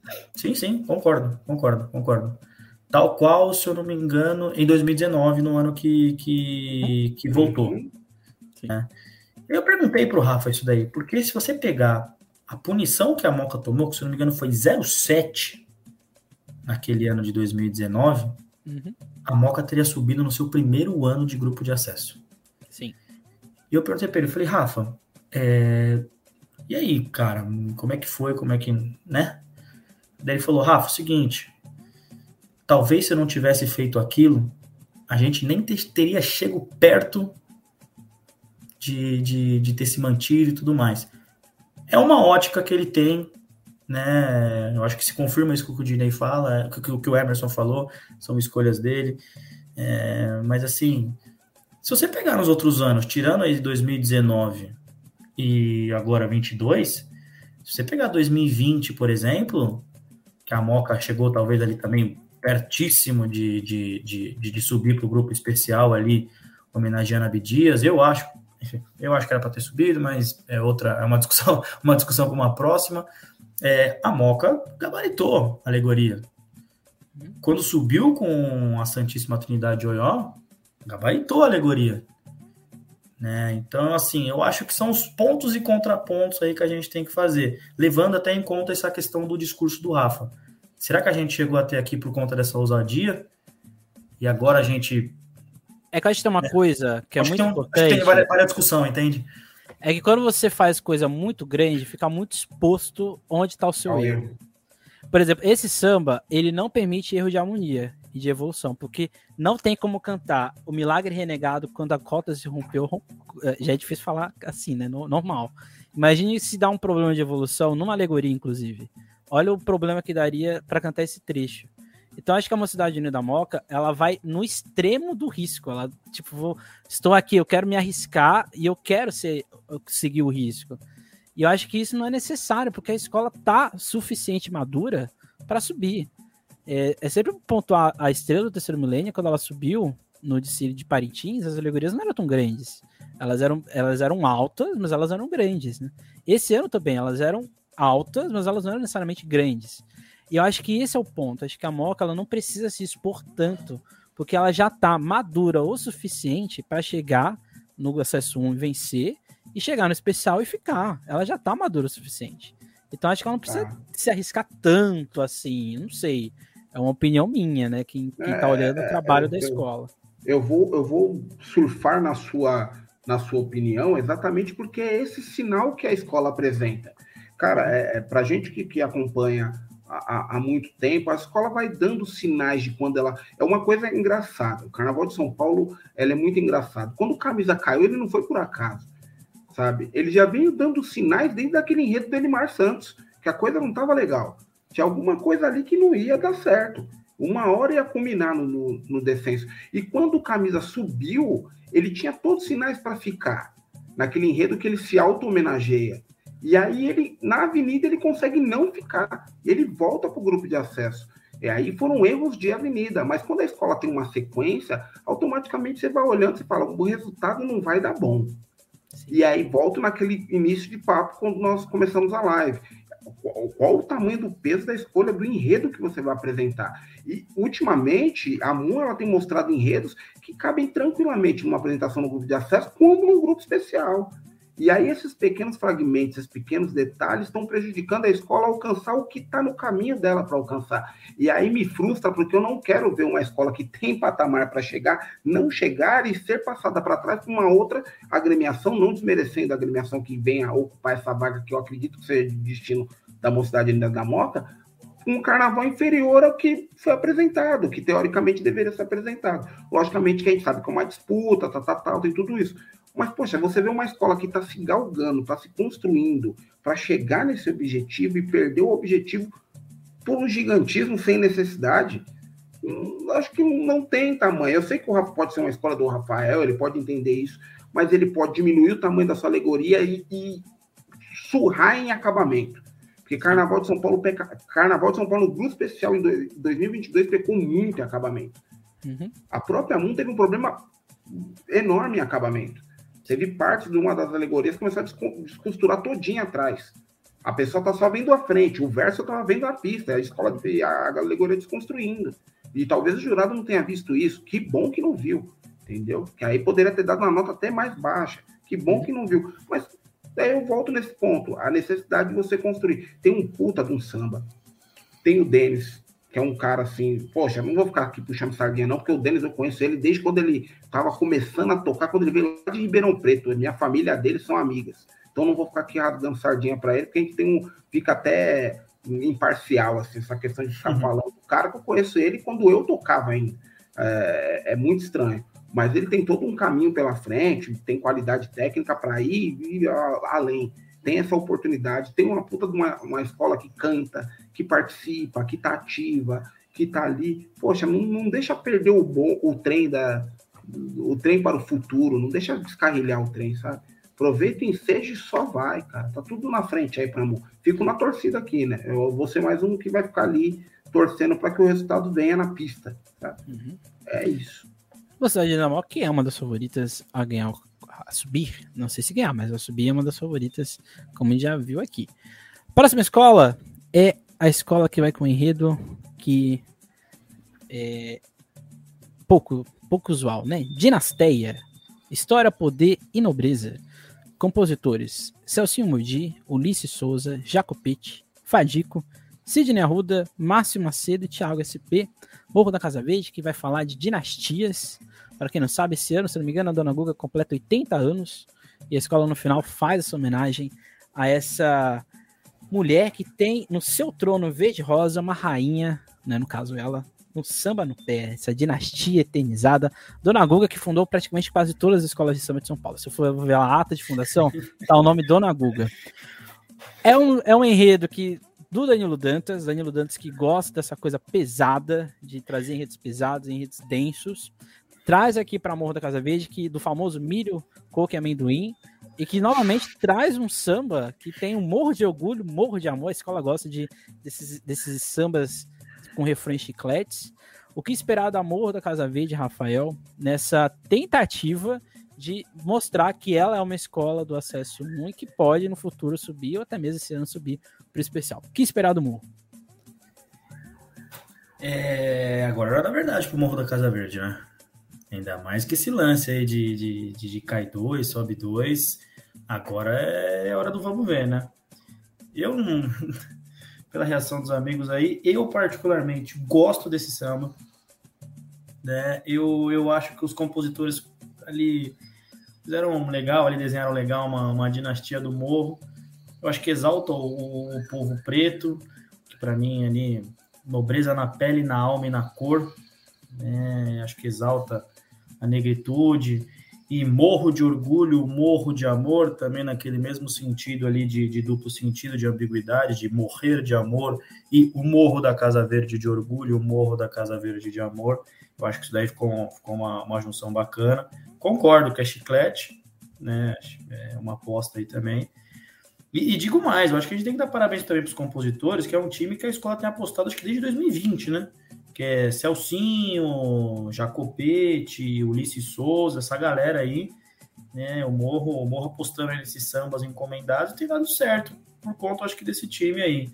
É, eu acho que é um samba curto, né? São, são, são só oito estrofes, estrofes curtas ali na, na segunda perna do samba, mas para mim me agrada. Para mim me agrada. Também longe de ser estandarte, longe de estar entre ali os melhores dos 34, e sobre o que você falou aí, agora é hora do morro, né, cara? Agora é hora de mostrar que veio, é, passado esse primeiro ano de acesso 1 aí, que, que, que se manteve. se bem que é verdade que não teve muita competitividade ali na, na parte de baixo, né? O Leandro ficou 0,7 atrás ali, não, não foi muito páreo, né? Enfim, esse ano desce em duas, como a gente falou aí, tá tudo muito nivelado, então eu acho que o Morro chegou a hora de mostrar que veio. Acho que tem um samba decente aí para conseguir fazer seu carnaval e tô ansioso para ver o que, que vai vir, né? Tô ansioso para ver o que vai vir. Não, não, não acho que é um intérprete de tirar leite de pedra, mas eu gostei desse samba na voz do, do, do Juninho Branco. É um cara sensacional. E vamos ver, uma aposta Morro da Casa Verde aí também. E eu acho que para mim também, dado esse, esse regulamento, dadas as concorrentes, como as concorrentes estão vindo, eu acho que menos é mais nesse momento aí. se segurar a marimba ali no, no, no grupo de acesso, o Morro já, já ganhou o jogo. Uhum. Pode falar, é, eu, eu comecei a rir aqui, não foi nem pela questão do. Eu ainda tô com morro de orgulho, morro de amor, mas eu fiz uma ligação com a Breve Consuelo, cara. Chegou a hora dessa gente bronzeada mostrar seu valor, cara. Literalmente, bem isso na cabeça. E é muito real, cara, porque o que o Rafa falou é, é claro é, pelo último carnaval e não havendo, não teve disputa, cara, para o Morro cair, sabe? As escolas foram bem inferiores ao que o Morro apresentou. E o Morro veio com desfile para fazer segurança, sabe? Para tentar permanecer no grupo numa noite terrível, uma temperatura horrorosa em 2022. E vai vir um 23, se, se assim espero, né? Que não seja igual a esse outono que nós estamos aqui, né?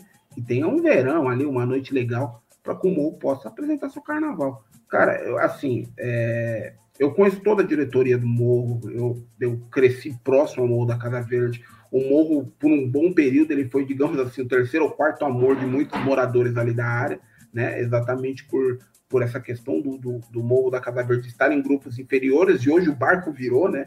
É, o Peruche está tá no grupo abaixo do Morro da Casa Verde, outras escolas têm outras situações, o Império não faz mais parte da região eu fico feliz por uma condição que está acontecendo agora e não é relacionada diretamente ao samba, mas ajuda bastante. O Morro está ensaiando no local coberto, que é a quadra do balneário Comandante Garcia Dávila, do lado da escola onde eu, o Celcinho, é, o Marcelo Almeida, é, que, que, estudamos lá, então já dá uma condição diferente de quem saia na rua, principalmente nessas mudanças de temperatura que nós estamos tendo agora aqui. É, acho legal ter essa possibilidade, já ajuda para caramba essa comunidade do Morro da Casa Verde. Tem uma outra questão que é essa homenagem direta à Dona Guga, que eu acho muito legal fazer isso. É, é, um, assunto que eu já estava a par desde o carnaval passado, é, inclusive tinha sido convidado a compor a construção de uma outra sinopse que não tinha nada a ver com essa, fui convidado pela própria agremiação para compor e construir essa, essa sinopse, mas não deu certo, mas fico feliz da homenagem ser feita, porque é digna, né? Acho que o melhor é ser homenageado em vida, né? Não quando estiver no final da vida. E sim, nesse momento que ela ainda está plena, está aí sambando, curtindo, aproveitando agremiação que a sua família construiu. Na historicidade da, da dona Guga, a gente, eu ri no começo da questão do Emerson de ter abraçado todas as, as escolas, né? Se é, estar na, na, no livro de ata de todas as agremiações, ela não está diretamente mas as agremiações da região, é, Unidos de Casa Verde, é família da Dona Guga. O cordão camisa verde e branco eram parentes da Dona Guga que estavam lá, da parente dos pais dela, que faziam parte do, da fundação do cordão camisa verde e branco. Ou seja, já vem de uma geração que fundam escolas. Então, por exemplo, amanhã, se alguma escola aparecer em algum lugar e tiver um parente da Dona Guga, não é de se estranhar. Ela vai vir com a caneta dela assinar lá, viu? É, já está no DNA da família fundar escolas, cara. Então, isso traz toda uma, uma construção legal dentro daquilo. E a própria Acadêmicos do Peru, que não existe mais, é, que era do, da Dona Ivonete, a primeira intérprete do Carnaval de São Paulo, a primeira mulher a gravar samba enredo, e do seu Najib, seu esposo, também tem parentes da Dona Guga nessa fundação. Ou seja, é uma família que gosta de fundar escolas de samba. E propriamente tendo a sua, a sua escola hoje numa situação totalmente diferente o Morro tem um bom samba construído, representando a sua comunidade, essa, atualmente uma dinastia, porque sobrou no Parque Peruche, onde eu morei durante mais de 20 anos, literalmente nos grupos da Liga da Escola de Samba, só o Morro da Casa Verde. porque o Peruche está no bairro do Limão, o Império de Casa Verde foi para a ponte da Casa Verde, e lá não é, não é Parque Peruche.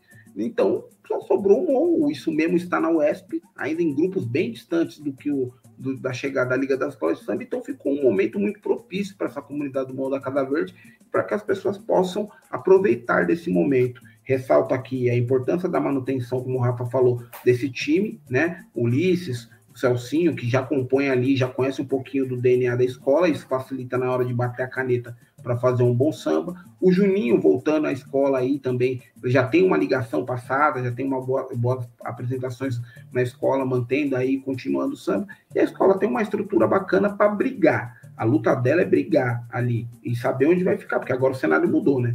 O quem as escolas estão no grupo é pesado. Então, o Morro tem uma, uma, tem uma jogada ali, é modo Godines, jogar a moeda para cima, cair na mão e, e ver o que vai dar no final, cara. É, é a jogada do Morro da Casa Verde, mas acho que é uma jogada bem pensada, sabe? Tem um carnavalesco muito bom, então uma jogada bem pensada aí, vamos ver o que vai dar. Eu, eu queria falar também sobre Danilo Dantas, hein? é o, aí... o, homem que sobe escola, hein? É, é exatamente. E eu, eu o homem do Dourado. Ele, e ele vai bem também nesses enredos, não sei se a gente pode dizer abstratos assim, mas ele é um cara que ele tem expertise para fazer esse tipo de enredo. Eu suspeito para dizer que esse não é um enredo daqueles de gaveta dele, né? E, e eu acho que ele está merecendo essa chance aí de aspirar, tentar alguma coisa aí por grupo especial, porque eu acho que o trabalho que ele tem feito na Dom Bosco é muito legal, cara. Muito legal, eu acho que ele merecia essa, esse passo além na carreira. E eu tô, eu tô ansioso para ver o, o Morro, como é que esse, esse vai ser desenvolvido. Eu, sinceramente, não tenho nenhum receio quanto a desenvolvimento de enredo com, com o Danilo à frente ali. Eu acho que o, o, o fulião aí, o componente do, do Morro também não precisa ficar muito assustado com isso. E eu confio no Danilo Dantas, cara. Eu confio nele e eu acho que foi, um, foi, um, foi um, uma baita contratação do Morro a chegada do, do Danilo é isso, vamos esperar muito dourado primeiro. Eu falei isso uma vez pro Danilo, ele falou: Ah, mas eu uso mesmo? Eu falei: Você usa muito dourado, sim. Ele falou: Ah, talvez eu uso mesmo. E espero muito dourado. E é um enredo que, por mais que é um enredo de nobreza, né? Então, vamos ver como a escola vai. Esse é um enredo que precisa de grandeza, não carros gigantescos, mas ele precisa estar engrandecido, né? Para exatamente fazer jus às dinastias que vão ser homenageadas. E se tem uma coisa que questão de dinastia, a próxima escola que hoje a gente vai falar aqui, que é a camisa verde e branco, no enredo Invisíveis, de Niquinha, Xuxa do, Xuxa do Cavaco, Sandro Simões, Gustavo Santos, Toninho 44, Rodrigo Correia, Diegues, Pablo do Cavaco e Zé Roberto. Lá em 1982, a camisa verde e branco dizia que achou uma bola de ferro, presa nela uma corrente, tinha um osso de canela, deu tristeza em minha mente. Esse osso de canela veio de outro continente quis existir que 41 anos depois a camisa verde e branco voltasse a fazer um enredo crítico, crítico mesmo, que isso aqui é um enredo crítico. Dinei, é um samba que eu costumo dizer que esse são muito semelhante ao da Gaviões esse ano. Não é um samba para você ficar sambando, né, ficar pegar o copo e ficar levantando. É um samba que a escola precisa estar educada, que é protesto. Esse é o objetivo da escola. É um samba que não é explosão, é um samba que vai para contar o enredo, para ser um pouco mais cênico, inclusive. O que esperar é uma escolha ousadíssima para uma escola que nos últimos anos tem sofrido com sempre ali na, na beirada do, do, da queda. O que esperar dessa camisa verde e branco, que esse ano, por questões, erros ali pontuais, não fez um bom desfile. O que esperar dessa camisa verde e branco para ano? Eu acho que o maior estigma que o torcedor do camisa verde e branco quer matar é ser o campeão da véspera. Porque nos últimos anos ela tem sido campeã do ensaio técnico. Mas na hora do desfile isso não se concretiza. É o Walter Bottas do. Carnavais, é o Walter Bottas do carnaval? Olha só, o Walter Bottas. Pelos, pelos, últimos três, pelos últimos três anos, vou, vou fazer um recorte aqui de, dos últimos três anos. Teoricamente, muita gente colocou camisa como campeã da vaga ali para buscar o acesso. Só que na hora do, do vamos ver, que a decisão não tem acontecido, não tem rolado isso aí. O efeito não tem dado certo. O feitiço está virando contra o feiticeiro. Se torna um OD sobre o camisa verde e branca, agora vai voltar. E não volta, sabe? Não, não, não acontece. Então, acho que talvez a mudança ela tenha sido positiva, é exatamente com um resgate histórico de um formato que o camisa verde já utilizou no passado e foi bem explorado, sabe? Eu acho que cara, é, é, difícil. Eu não vou botar dedos em relação à administração da escola, porque é uma coisa que não compete a mim. Eu vou dentro de uma frase do Fernando Penteado, que é muito incrível, e isso é muito de coisa de gente velha do, do, dessa guerra entre vai-vai e camisa verde e branco. Você pode, se você torce pro vai-vai e falar mal do camisa, você pode. Se você torce pro camisa e fala mal do vai-vai, você pode. Se você torce para uma outra escola, e no caso eu torço para outra escola, não tem direito de falar de nenhuma das duas agremiações. Né? E isso é uma guerra entre eles. Eu acho isso super legal, super bacana, essa maneira. É uma, é uma rivalidade, mas tem uma paz no meio. Isso a história tem aí para contar em várias oportunidades onde ambas as escolas se ajudaram nas condições que estiveram. Curiosamente, esse ano, ambas as escolas estão no mesmo grupo e numa situação totalmente diferente, mas brigando por uma vaga e um retorno a esse grupo especial com outras escolas que estão com uma estrutura até superiores a elas para buscar essa vaga. É, em relação ao samba, eu acho que essa turma que eu conheço, que é lá da Baixada, que são meus amigos, Santos Simões e Quinha, e, e eu acho que os caras, assim, é, demoraram a chegar aqui, porque tem obras que as pessoas não conhecem no Carnaval de Santos, que são absurdas que esses caras montaram por lá. Tem sambas muito bonitos que eu já ouvi deles lá, e, e, e sambas de mediano, sambas enredo, enfim, os caras têm uma caneta muito boa. Eu acho que eles foram dentro, tirando a polêmica do, do, do, do, trechinho inicial do samba, que para mim você corta isso aí, escuta o samba que muda a visão. Você tem um camisa verde sendo camisa verde na sua essência. Basta o Fulião entender que esse camisa verde é um camisa verde que sempre existiu que um camisa verde até nos anos 80 tinha enredos que eram super legais, mas totalmente com dedinho de crítica. Só pegar o samba de 1990, né? Que tem o Bye Bye Sarney. Você está num ano que a gente nem sabe o que viria naquele 91 posterior, e ele já estava dando tchau com um presidente que ainda estava em exercício. Você quer crítica maior do que essa? Fez Tropicália no tetracampeonato. É, não, e detalhe, num país que estava aspirando, ainda, ainda suspirava resquícios de uma ditadura, sabe? E o Camisa teve a coragem de colocar um samba como esse, é um dos grandes sambas da história da escola, trouxe o título para a agremiação, e, e é, o, o, Camisa busca, é voltar aos trilhos, cara. Eu, eu, acho que não é só o Camisa que busca, acho que quem gosta de um bom carnaval tá, sonha em ver novamente um Camisa Verde e volta ao grupo especial. Agora, vai ter bala para essa guerra toda? Porque esse grupo aqui tá faca na caveira, cara. Não tá fácil olhar para quem vai cair ou quem vai subir. É tudo uma questão de detalhe. Qual que vai ser a briga do camisa verde e branco? Interrogação. É, eu prefiro, sinceramente, se for pedir, perguntar a minha opinião, eu prefiro que o camisa não seja campeão do ensaio técnico e ganhe a vaga no desfile. Abra mão desse título que não vale de nada, entendeu? É essa disputa que eu acho que o, torcedor do camisa tem que ter. É, e é exatamente o que você falou, Everson. É um desfile denso, é um, um, um enredo denso, uma, uma, um desfile mais correto, com poucas situações de extravasar, alegria, enfim, porque é crítico. E a função da crítica é exatamente isso: expor as mazelas da sociedade. É isso.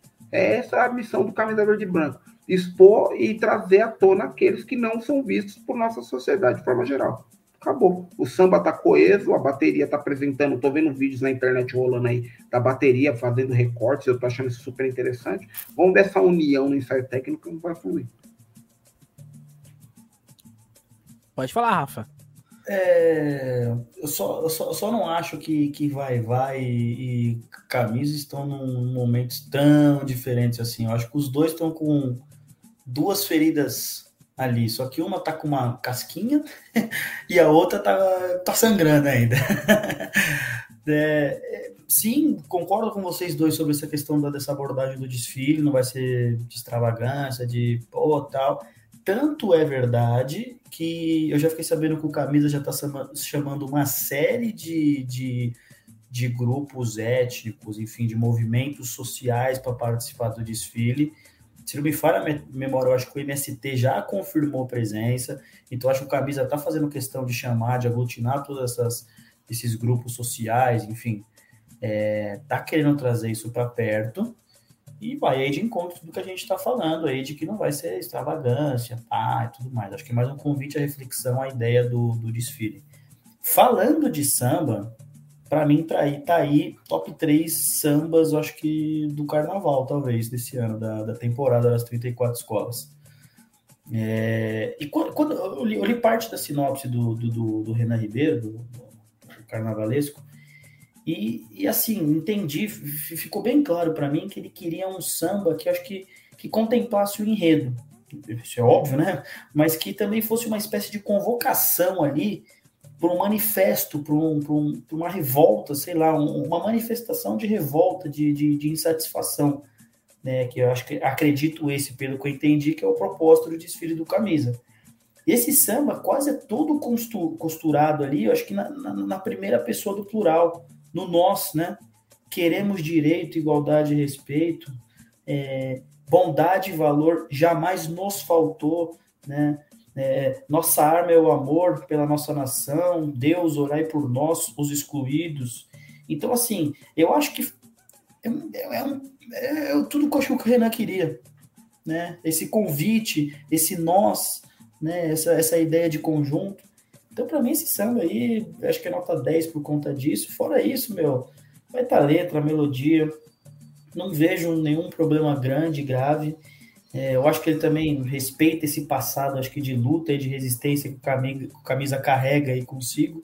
Né, que eu acho que é importante a gente falar isso, das escolas de samba não perderem suas tradições. E assim como em, em 2022, cantando aí as rezadeiras, que foi super premiado, como samba do, do Acesso 1, esse daí tem, tem, tem grande potencial, né? Acho que dias, dias melhores ao camisa aí, mais uma escola aqui que passou por uma reformulação, né? Clóvis P, grande Jonathan Paulino aqui, nosso, nosso colega de, de, de imprensa, um grande abraço aí para a galera da Recordar a Viver, que também está assumindo lá a comissão de frente, primeiro casal ali, a Jéssica e o Alex. Então, assim, mas eu também acho que, assim, como eu falei do, do, do Morro, pelo amor de Deus, sem querer ficar comparando, mas chegou a hora de mostrar também o que é o camisa. Você vai ali bater de frente com, com, com o Nenê, com Moca, talvez com Vai Vai, com o X9, ou você vai se posicionar ali no, na segunda parte da tabela, brigando para não cair. E eu acho que o Camisa, com esse enredo, com esse samba, com essa narrativa que está levando, com essa narrativa que está tentando construir, é também para tentar, tentar brigar na parte de cima. Vamos ver como é que esse desfile vai ser costurado, vamos ver como é que a escola vai reagir, vamos ver já, já vamos ter uma primeira experiência aí já na, nesse primeiro dia de ensaios técnicos aí, que, que, que, que o Camisa vai ser responsável por abrir a temporada de ensaios técnicos aí. Mas assim, estou esperançoso com camisa verde e branco, mas também não coloco minha mão no fogo. É isso. Quis o destino que há 40 anos atrás a camisa verde e branco tivesse um enredo e um samba véspera do desfile censurado.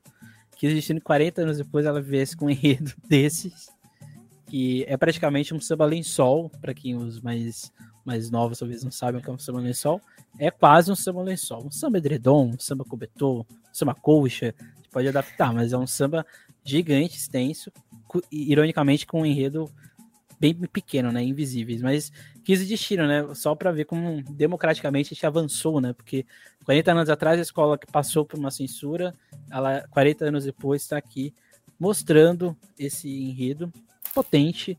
Esperamos aí que dê tudo certo para a camisa verde e branco. A gente falou aqui todas as escolas do acesso 1. Agora a gente vai pontuar aqui em sambas que tanto o Dinei quanto o Rafael gostam. No acesso 2, que tem Imperatriz Pauliceia, que não só estreia no grupo, mas ela estreia no AMB.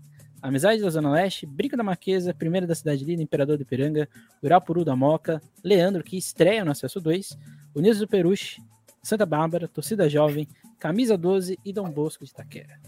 Quais, tem algum samba aqui que vocês despertam os olhos? Pode falar aí, Dinei. eu vou, eu ia até passar a bola pro Rafa, mas eu vou abrir, eu destaco dois, acho que um todo mundo já sabe, né, que é uma releitura, na verdade, né? Eu acho que foi importante não pela questão da releitura, mas também por uma viagem ao passado, né? Que é a busca da Leandro de Taquera com esse samba batuque, um samba bonito demais. A dupla que está cantando agora, né? É, e assim, tiveram uma Nossa, Jacopete. Nossa, é, Jacopete. Uma, uma, uma, assim, uma responsabilidade absurda de substituir uma grande voz que interpretou esse samba. Meu, o peso é absurdo, nem sempre dá certo. A última vez que tentaram substituir, que foi o próprio Daniel Colete, quando passou no Leandro, é, tentando é, cantar Babalotim, não funcionou. É, não foi, não fluiu. Então você tem essa presença histórica de uma grande voz e você tem a responsabilidade de substituir essa voz, é um peso absurdo. E eles conseguiram, né? A, a festa da liga ficou evidente que eles conseguiram fazer. Gostei, hein?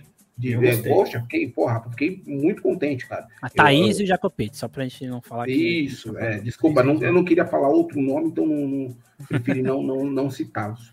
Mas é, é, evidente que eles conseguiram fazer belíssimo trabalho em relação a esse samba, um samba que não cai em. É, é, ele é atemporal.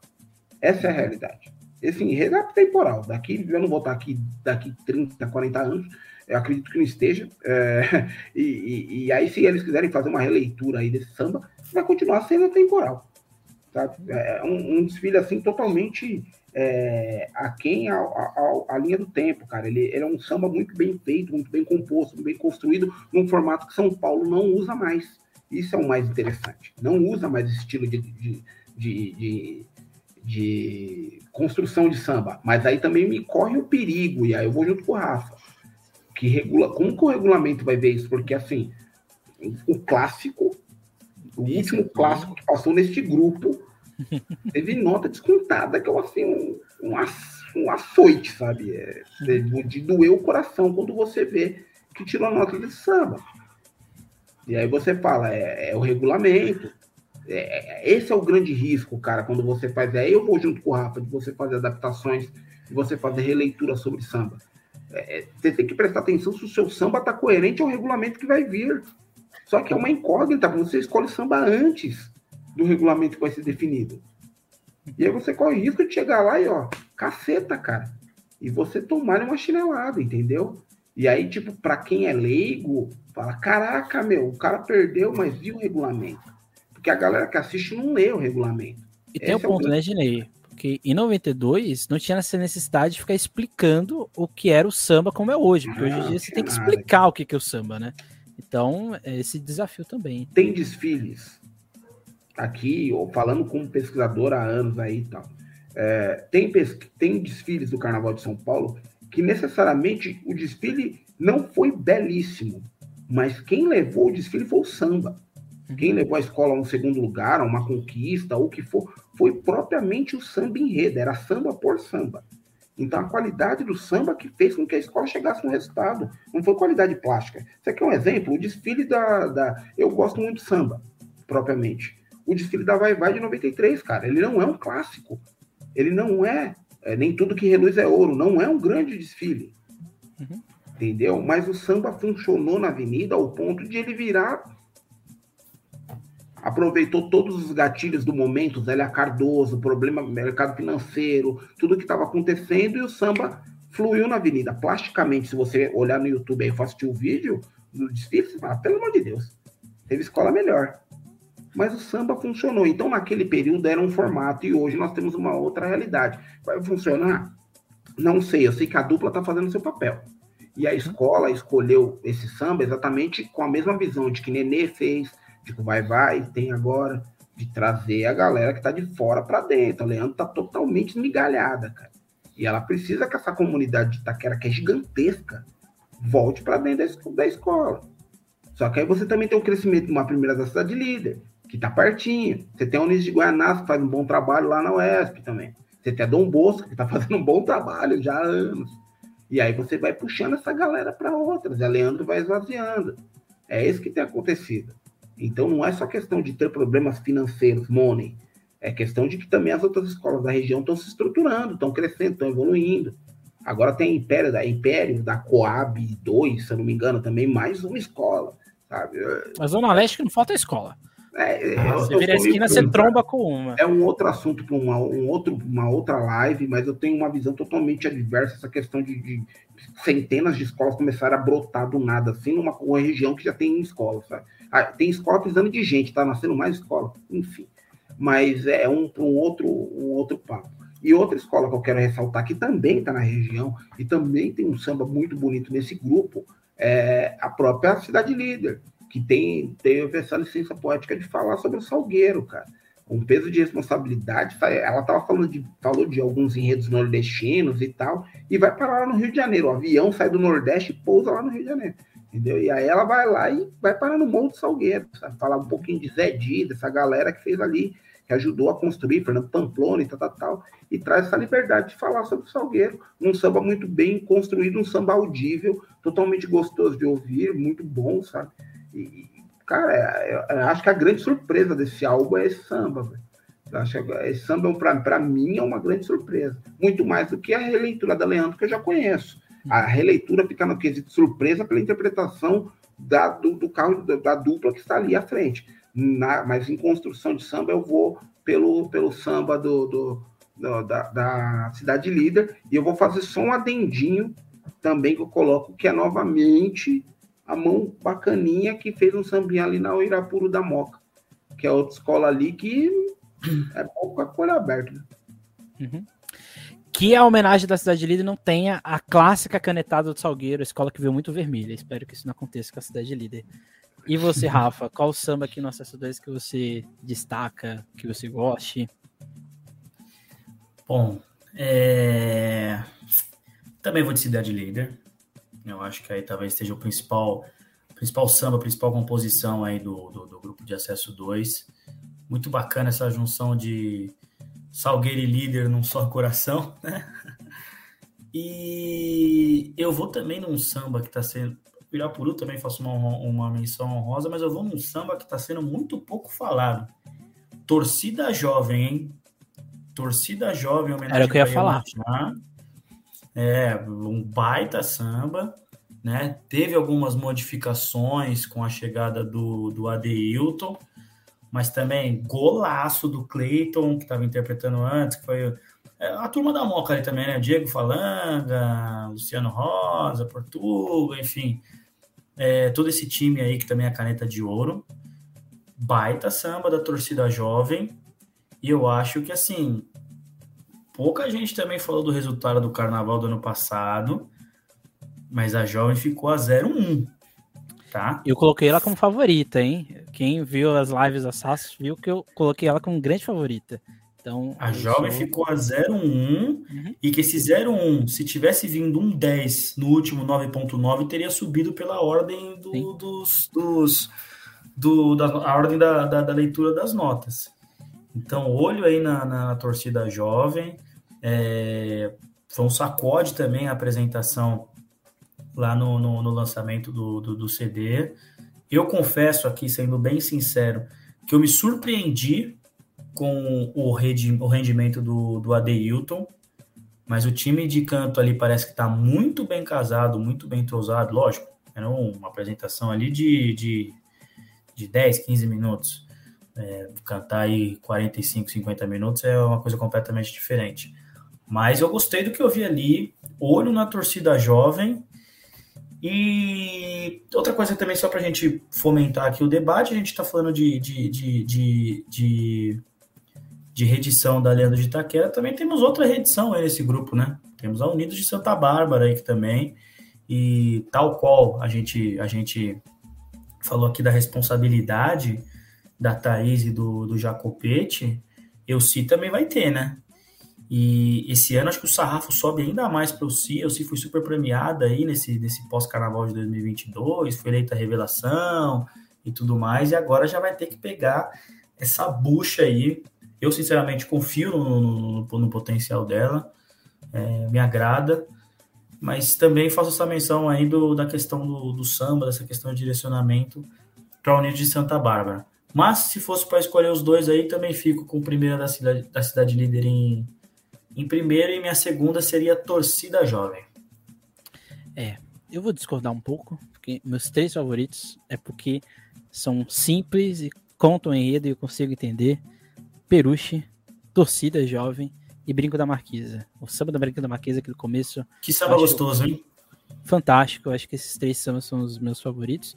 Não cito samba redição, porque para mim samba redição é sempre o concurso. Então, os dois não entram aqui nos meus gostos pessoais, mas são duas obras incríveis. E sempre lembrando que Santa Bárbara vai fazer uma homenagem à mãe Helena, que faleceu ano passado, fundadora uhum. da escola, uma escola entregue ao candomblé, literalmente. Então, é uma homenagem interessante. Uma curiosidade: é o primeiro enredo afro-religioso da torcida jovem, e falando logo da sua do seu orixá de cabeça, que é Iemanjá. Então, é, tem esse simbolismo que faz a torcida jovem ser uma das grandes favoritas a subir para o grupo especial. Curiosamente, o renascer da torcida jovem foi no desfile do Jair Rodrigues, né? Então, só curiosidade aí, né? Feri que a escola renasceu de fato e aí, voltou a ser competitiva. Sempre bom pontuar que a torcida jovem foi a primeira rival da Gaviões da Fiel lá quando era bloco, né? As duas elas eram uma brigava com a outra para saber quem, qual seria o bloco campeão, até o dia que as duas empataram, é que aí nenhuma, quase nenhuma das duas reconhece a vitória, né? Uma joga para outra. Mas aí é outra história, né? Mas esse foi o nosso o nosso nossas análises dos sambas. É certeiro, quando juntar eu e Dinei, a gente fica muito tempo falando, né? Porque deu quase o tempo inteiro de 14 escolas especial com Miguel e com Godoy, mas é basicamente isso, né? Um prazer receber vocês. Dinei que já tá dando risada aí. Um balanço geral. Melhorou? Não melhorou, né? Porque os acessos normalmente têm sambas muito bons, mas manteve o nível dos últimos anos? Cara, eu acho que evoluiu. Eu acho que ainda não, a gente não chegou num cenário é, acho que esse cenário do, do sambista apaixonado é ouvir o CD com 30 e tal lá de faixas e ter pelo menos uns 10 clássicos. E esse cenário em São Paulo não está acontecendo há muito tempo. Sabe? São bons sambas, mas não são sambas que você vai cantar daqui cinco anos. Ah, pelo contrário, acho que tem sambas dos últimos três carnavais, inclusive campeões, que não são nem cantados é, principalmente por torcedores que não, vou falar torcedores direto da comunidade, que é sacanagem, cara. O torcedor da comunidade vai cantar o samba da escola dele, que foi campeão, tá, tá, porque ele torce por aquilo, ele tem amor por aquilo, tem paixão. Mas tô falando o, o abstrato, sabe? Eu, eu brinquei outro dia com o grego, tenho uma amizade absurda com o Gregiani, e eu tava conversando com ele, falei, cara, você tem noção do tamanho do que você construiu, o tamanho do tijolo, bloco que você deixou aí na rua aí, é, à disposição do mundo? É, você é o único cara que penetra na casa das pessoas, indiferente de quem ele torça, num período que ele não escuta samba enredo, que é o período de festas de fim de ano, cara. Só você, o Roberto Carlos e a Gal Costa, cara, e a Simone conseguem fazer isso. A Gal Costa até menos, mas a Simone consegue fazer isso. Nem o neguinho da Beija-Flor consegue fazer isso, cara. Você já parou para pensar que você coloca a voz do Ernesto no Natal na casa dos outros? Me dê a mão, me abraça, viaja comigo pro céu. No ano novo. Falei, olha, nem o Zeca Pagodinho conseguiu fazer isso, meu amigo. Você, tem, pô, você vê o tamanho do poder de penetração que tem um bom samba enredo? Como ele consegue extrapolar barreiras, chegar em locais absurdos. E é um dos grandes catarses do, do samba de São Paulo, é samba da Gaviões da Fiel. Né? Ele é o, olha, o OD do samba de São Paulo. Um carnaval que tem belíssimos sambas, mas nos últimos anos, infelizmente, as composições não têm chegado ao patamar. Então a gente gera uma expectativa de que sempre venha algo tão grandioso como os álbuns do passado. É um bom álbum? É, evoluiu, cara. Mas eu ainda continuo ouvindo bons sambas nos grupos inferiores e não tão bons sambas nos grupos especiais, especial, grupo de acesso 1 e tal. Tem sambas legais, mas não sambas que serão mesmo memoráveis daqui cinco anos. Esse é o fato, cara. É, mesmo que sejam campeões. Não, não vão ser, não, infelizmente, não serão tão bem lembrados aí pela galera. Eu fico triste por isso. Eu fico triste porque toda vez que eu escuto um, um, um, samba, ainda mais depois que ele é campeão, já tenho a memória assim, eu falo, eu tenho certeza que esse samba, a hora que acabar o carnaval, eu nunca mais vou escutar ele. e isso é chato, né, cara? Porque, assim, vamos, vamos, vamos, vamos, vamos nos escutar. A gente estava falando aqui de samba de, de, de, de 12, a gente falou de, de uma reedição, Outro teve consenso, o meu e, do Dinei da, da, da, primeira da cidade líder. E assim, ninguém aqui falou, puta, esse é o samba que vai estourar a boca do balão. E nem mesmo no, no, no acesso aí, que a gente, que a gente tá falando aí há, há, há um bom tempo, né? E eu acho, sinceramente, eu não acho que a safra tenha melhorado. A única coisa que, que, que eu acho que pode servir de, de, de, de muleta é que o grupo de acesso 1 e 2, para mim, continua melhor do que o especial. Eu acho que é isso. Se você pegar aí, tem sambas aí que a gente canta aqui do acesso que ganhou, mas do especial a gente fala, como que era esse samba, né? Você vai lembrar de um, de um detalhe do desfile, alguma coisa assim, assado, mas eu, sinceramente, assim, é, sei lá, é difícil falar, mas eu acho que essa safra de sambas aí continua mais do mesmo, não sei se talvez porque teve menos tempo aí, né, para desenvolver alguma coisa, se são será uma sequência de sambas aí para esses compositores que geralmente compõem para mais de uma agremiação, ficaram sobrecarregados, enfim, não sei. Mas para mim pouca coisa mudou do, do, do, do último carnaval para cá. Até estendo um pouco a nossa, a nossa discussão para também dizer que eu não vejo também nenhum enredo mirabolante, assim, de se falar, caramba, né? Que, que é isso aqui, cara? Existem bons enredos, tem outros ali que a gente já sabe, de algumas escolas que sabe que vai ser mais do mesmo.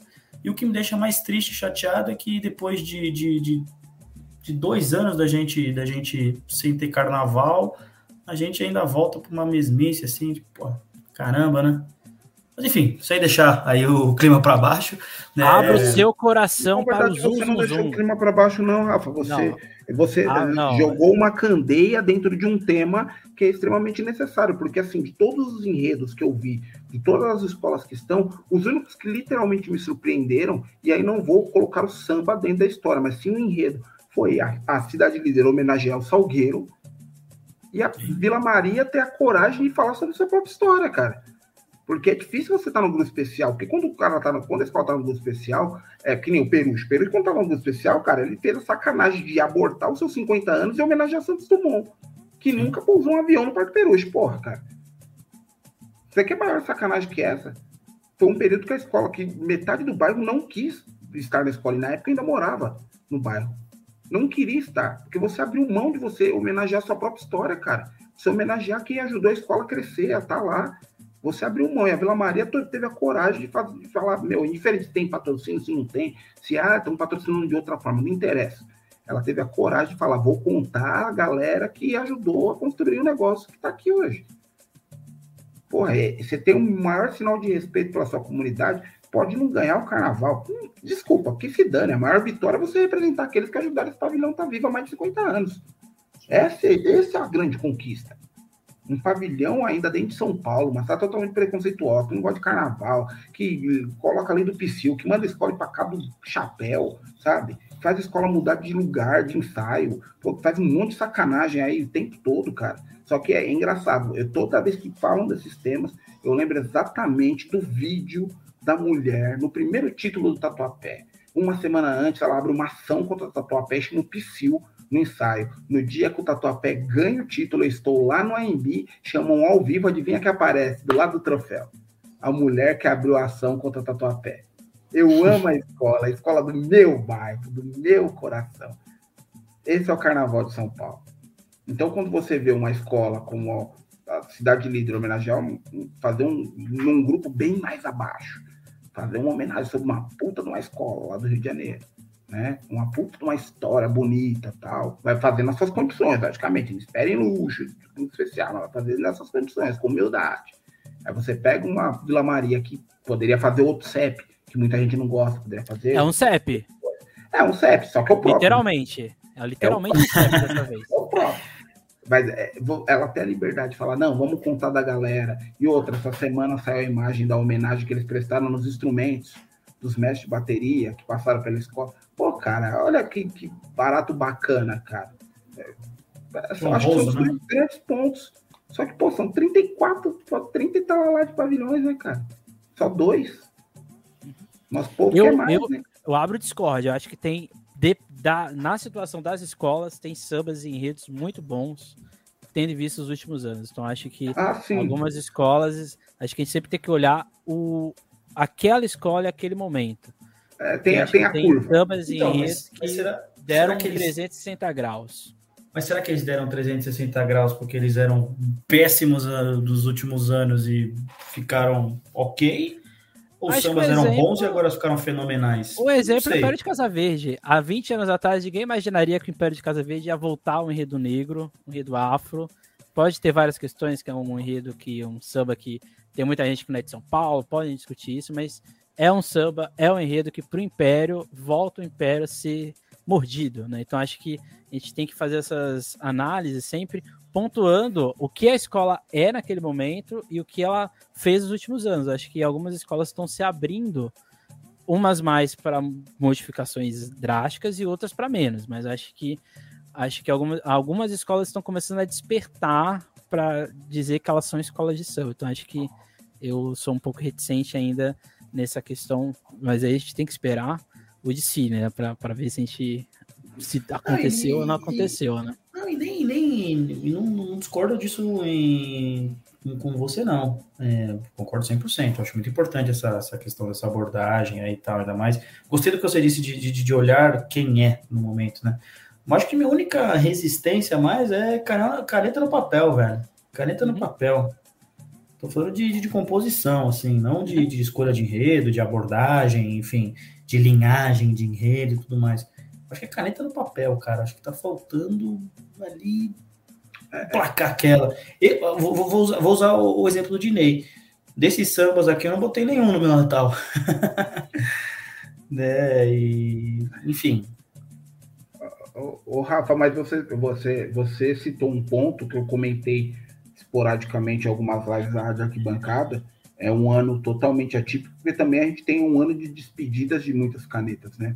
Nós temos o Ideval, que parou, nós temos o Rifai, que já está tecnicamente parando também, né? É, tem outros nomes também da antiga que já estão começando a abrir mão de não querer mais compor, porque está se transformando num processo muito custoso e totalmente desnecessário, entendeu? Já não é mais samba é grana, e há alguns anos está acontecendo isso. Mesmo escolas, por exemplo, que nos últimos anos a Mocidade Alegre até colocou a condição de gravar lá, né, fazer tudo lá, e tá, mesmo assim foi custoso pra caramba, cara. Acham que não. Foi custoso, cara. E, e as pessoas começam mesmo, a, a galera que, que compunha, que gostava de fazer samba enredo, tá meio que, sabe, eu, eu acho que assim, é, é, eu sempre recordo muito da condição e aí, depois, quando eu fiquei sabendo de mais detalhes dessa condição, é, vai muito dentro da questão da vitória do Nelson de la Rosa na Mangueira, cara. É, quando ele ganha na Mangueira aquele samba do, do, do se eu não me engano, foi do Tom, do Tom Jobim, não, perdão, do Caetano Veloso, né? É, que foi a primeira vez que um paulista ganhou na, na Mangueira e tal. É, um outro samba, do Nem Melodia, do Rosas de Ouro, também estava na disputa e perdeu na semifinal. E aí, quando eles chegam, eles vendo aquela situação do Nelson ser o único paulista e o resto tudo carioca, eles abraçam aquela situação tipo, vão apoiar o cara. A gente perdeu, mas vamos apoiar o cara. Mas tentar chegar lá e calha do cara ganhar. O que, que o Nelson fez? Qual que seria a sequência natural do Nelson? Vou tentar no próximo ano ganhar. Não, cara. Cheguei onde eu tinha que chegar. Sumiu o Nelson de la Rosa, ninguém sabe mais. Fez mais um samba no Morro da Casa Verde e desapareceu. Teatro do. É, um samba sobre os fantasmas do Teatro Municipal. Composição dele interpretação do Royce. Acabou o Nelson, desapareceu. Terminei na alta. Parou. Os caras que já estão compondo há muitos anos e estão vendo que a métrica está cada vez pior. Os temas em redes também não estão muito na visão deles, tá? É a opinião deles também, né? não está vindo muito a quem o que eles imaginavam. Vai ler a sinopse, não, não, não enxerga que vai sair algo legal. Os caras estão parando, cara. E, e, não que essa galera que está compondo agora seja ruim. Sim, sim. Não é isso. É só que a líria e a poesia, onde foram parar nessa história toda? Mantendo a farofa, para mim tá ótimo. Mantendo o zoom, zoom, zoom maneiro, para mim é maravilhoso. É isso que eu gosto eu gosto do Pantaleão, essas são coisas assim que eu gosto. Acho que o carnaval tem que se abrir. É, assim, eu sou a favor desse estilo, né? Acho que por isso que eu sou de subir essa depressão, né? Que essa coisa de, de ser carnaval mesmo, acho que é coisa muito séria, uma coisa muito técnica. Eu não gosto mais, eu já, já larguei mão disso. Eu gosto dessa coisa farofada, né? Então acho que quanto mais o enredo me dá alegria de ouvir, acho que é isso que tá interessante. Aí depois eu vou ver, ah, será que tá, tá bom ou não? Aí depois isso é outra história, mas é, eu acho que são gostos, são opiniões, né? Acho que isso Sim, que é o que faz o Carnaval de São Paulo Essa é ir é para frente. Ir para frente, ou ir para o lado, ir para trás, não sei, mas ele vai para algum lugar. né? Para algum lugar ele vai. Então acho que essas discussões elas são importantes e elas têm que acontecer. Dinei, se despeça. De fato, ultrapassamos Miguel Fortunato e Diego Godoy, Rafael e Dinei é uma dupla que, olha só, oito escolas, hein? A gente ultrapassou especial. Me despeça aí, Dinei. Cara, eu quero, Emerson, Rafa, eu quero agradecer ao pessoal do SASP novamente pelo convite, pela oportunidade de estar aqui batendo esse papo com vocês. Foi super divertido, cara. E bastante. É, eu acho que é importante, carnaval é alegria, não é tristeza, cara. É, tristeza não tem fim, felicidade sim, mas já dizia já dizia o samba, eu acho que é super oportuno e super importante falar sobre o carnaval, principalmente que ele já está chegando aí. Está na janela de todo mundo já, como o sol amanhecer, igual o Teletubbies. Já está saindo, já está raiando aí na casa de todo mundo. E já tem à disposição os álbuns, inclusive, para quem quiser ouvir. E também já está saindo os trabalhos da UESP, para quem quiser ouvir também, já está começando a ficar tudo à disposição. Para você que gosta de samba, vai ter samba com mais de seis horas de samba para você ouvir, até cansar e explodir os ouvidos. Então tem muita coisa acontecendo aí.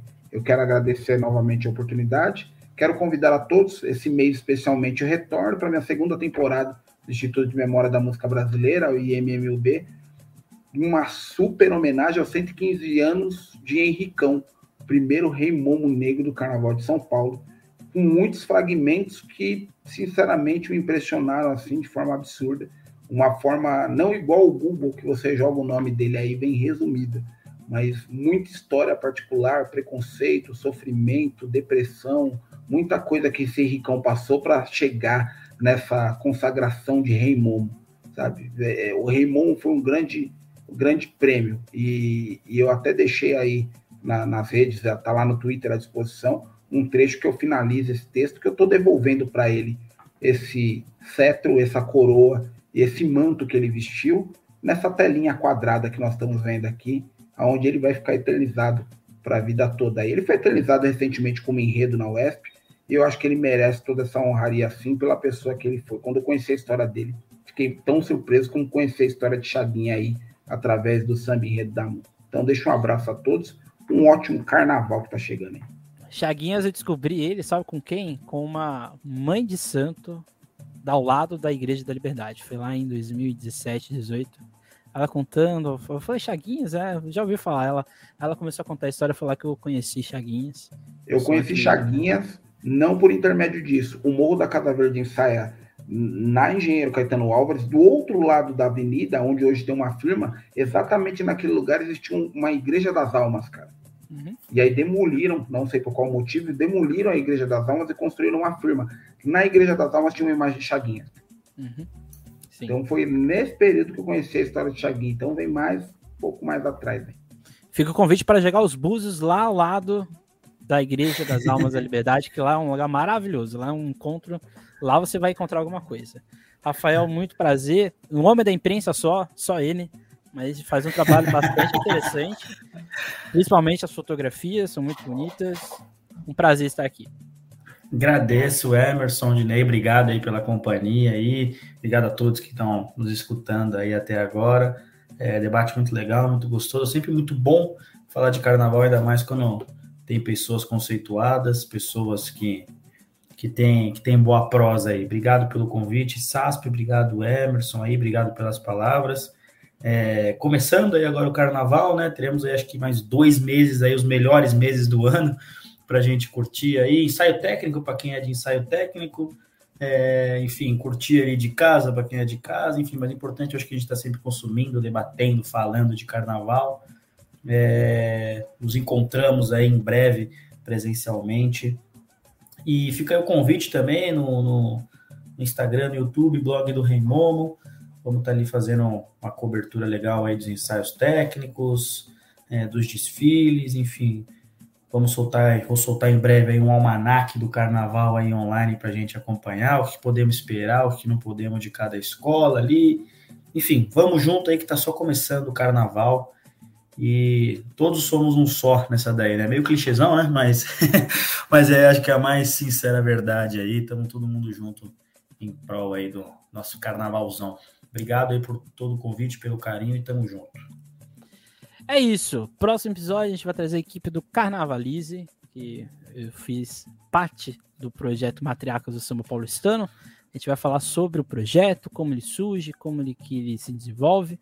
Projeto esse que já está no ar. Esse programa está gravado, né? Vai ser postado dia 19. Provavelmente dia 18 já está no ar o site com artes, histórias das cinco escolas que a gente coloca lá como Matriarcas, Lava Pés, Nenê de Matilde, Camisa Verde Branco, Vai Vai e Unidos do Peruche. É isso. Semana que vem o Carnavalize e depois a gente vem com o nosso, nosso quadro o que os sambas contam. Quer dizer, o que os enredos contam. Hoje foi o que os sambas cantam. E depois o que os enredos contam. A gente vai falar de um ponto de vista histórico que os enredos das 34 escolas de samba de São Paulo vão falar. É isso, gente. Até a próxima. Nunca esqueça e nunca deixem de sambar.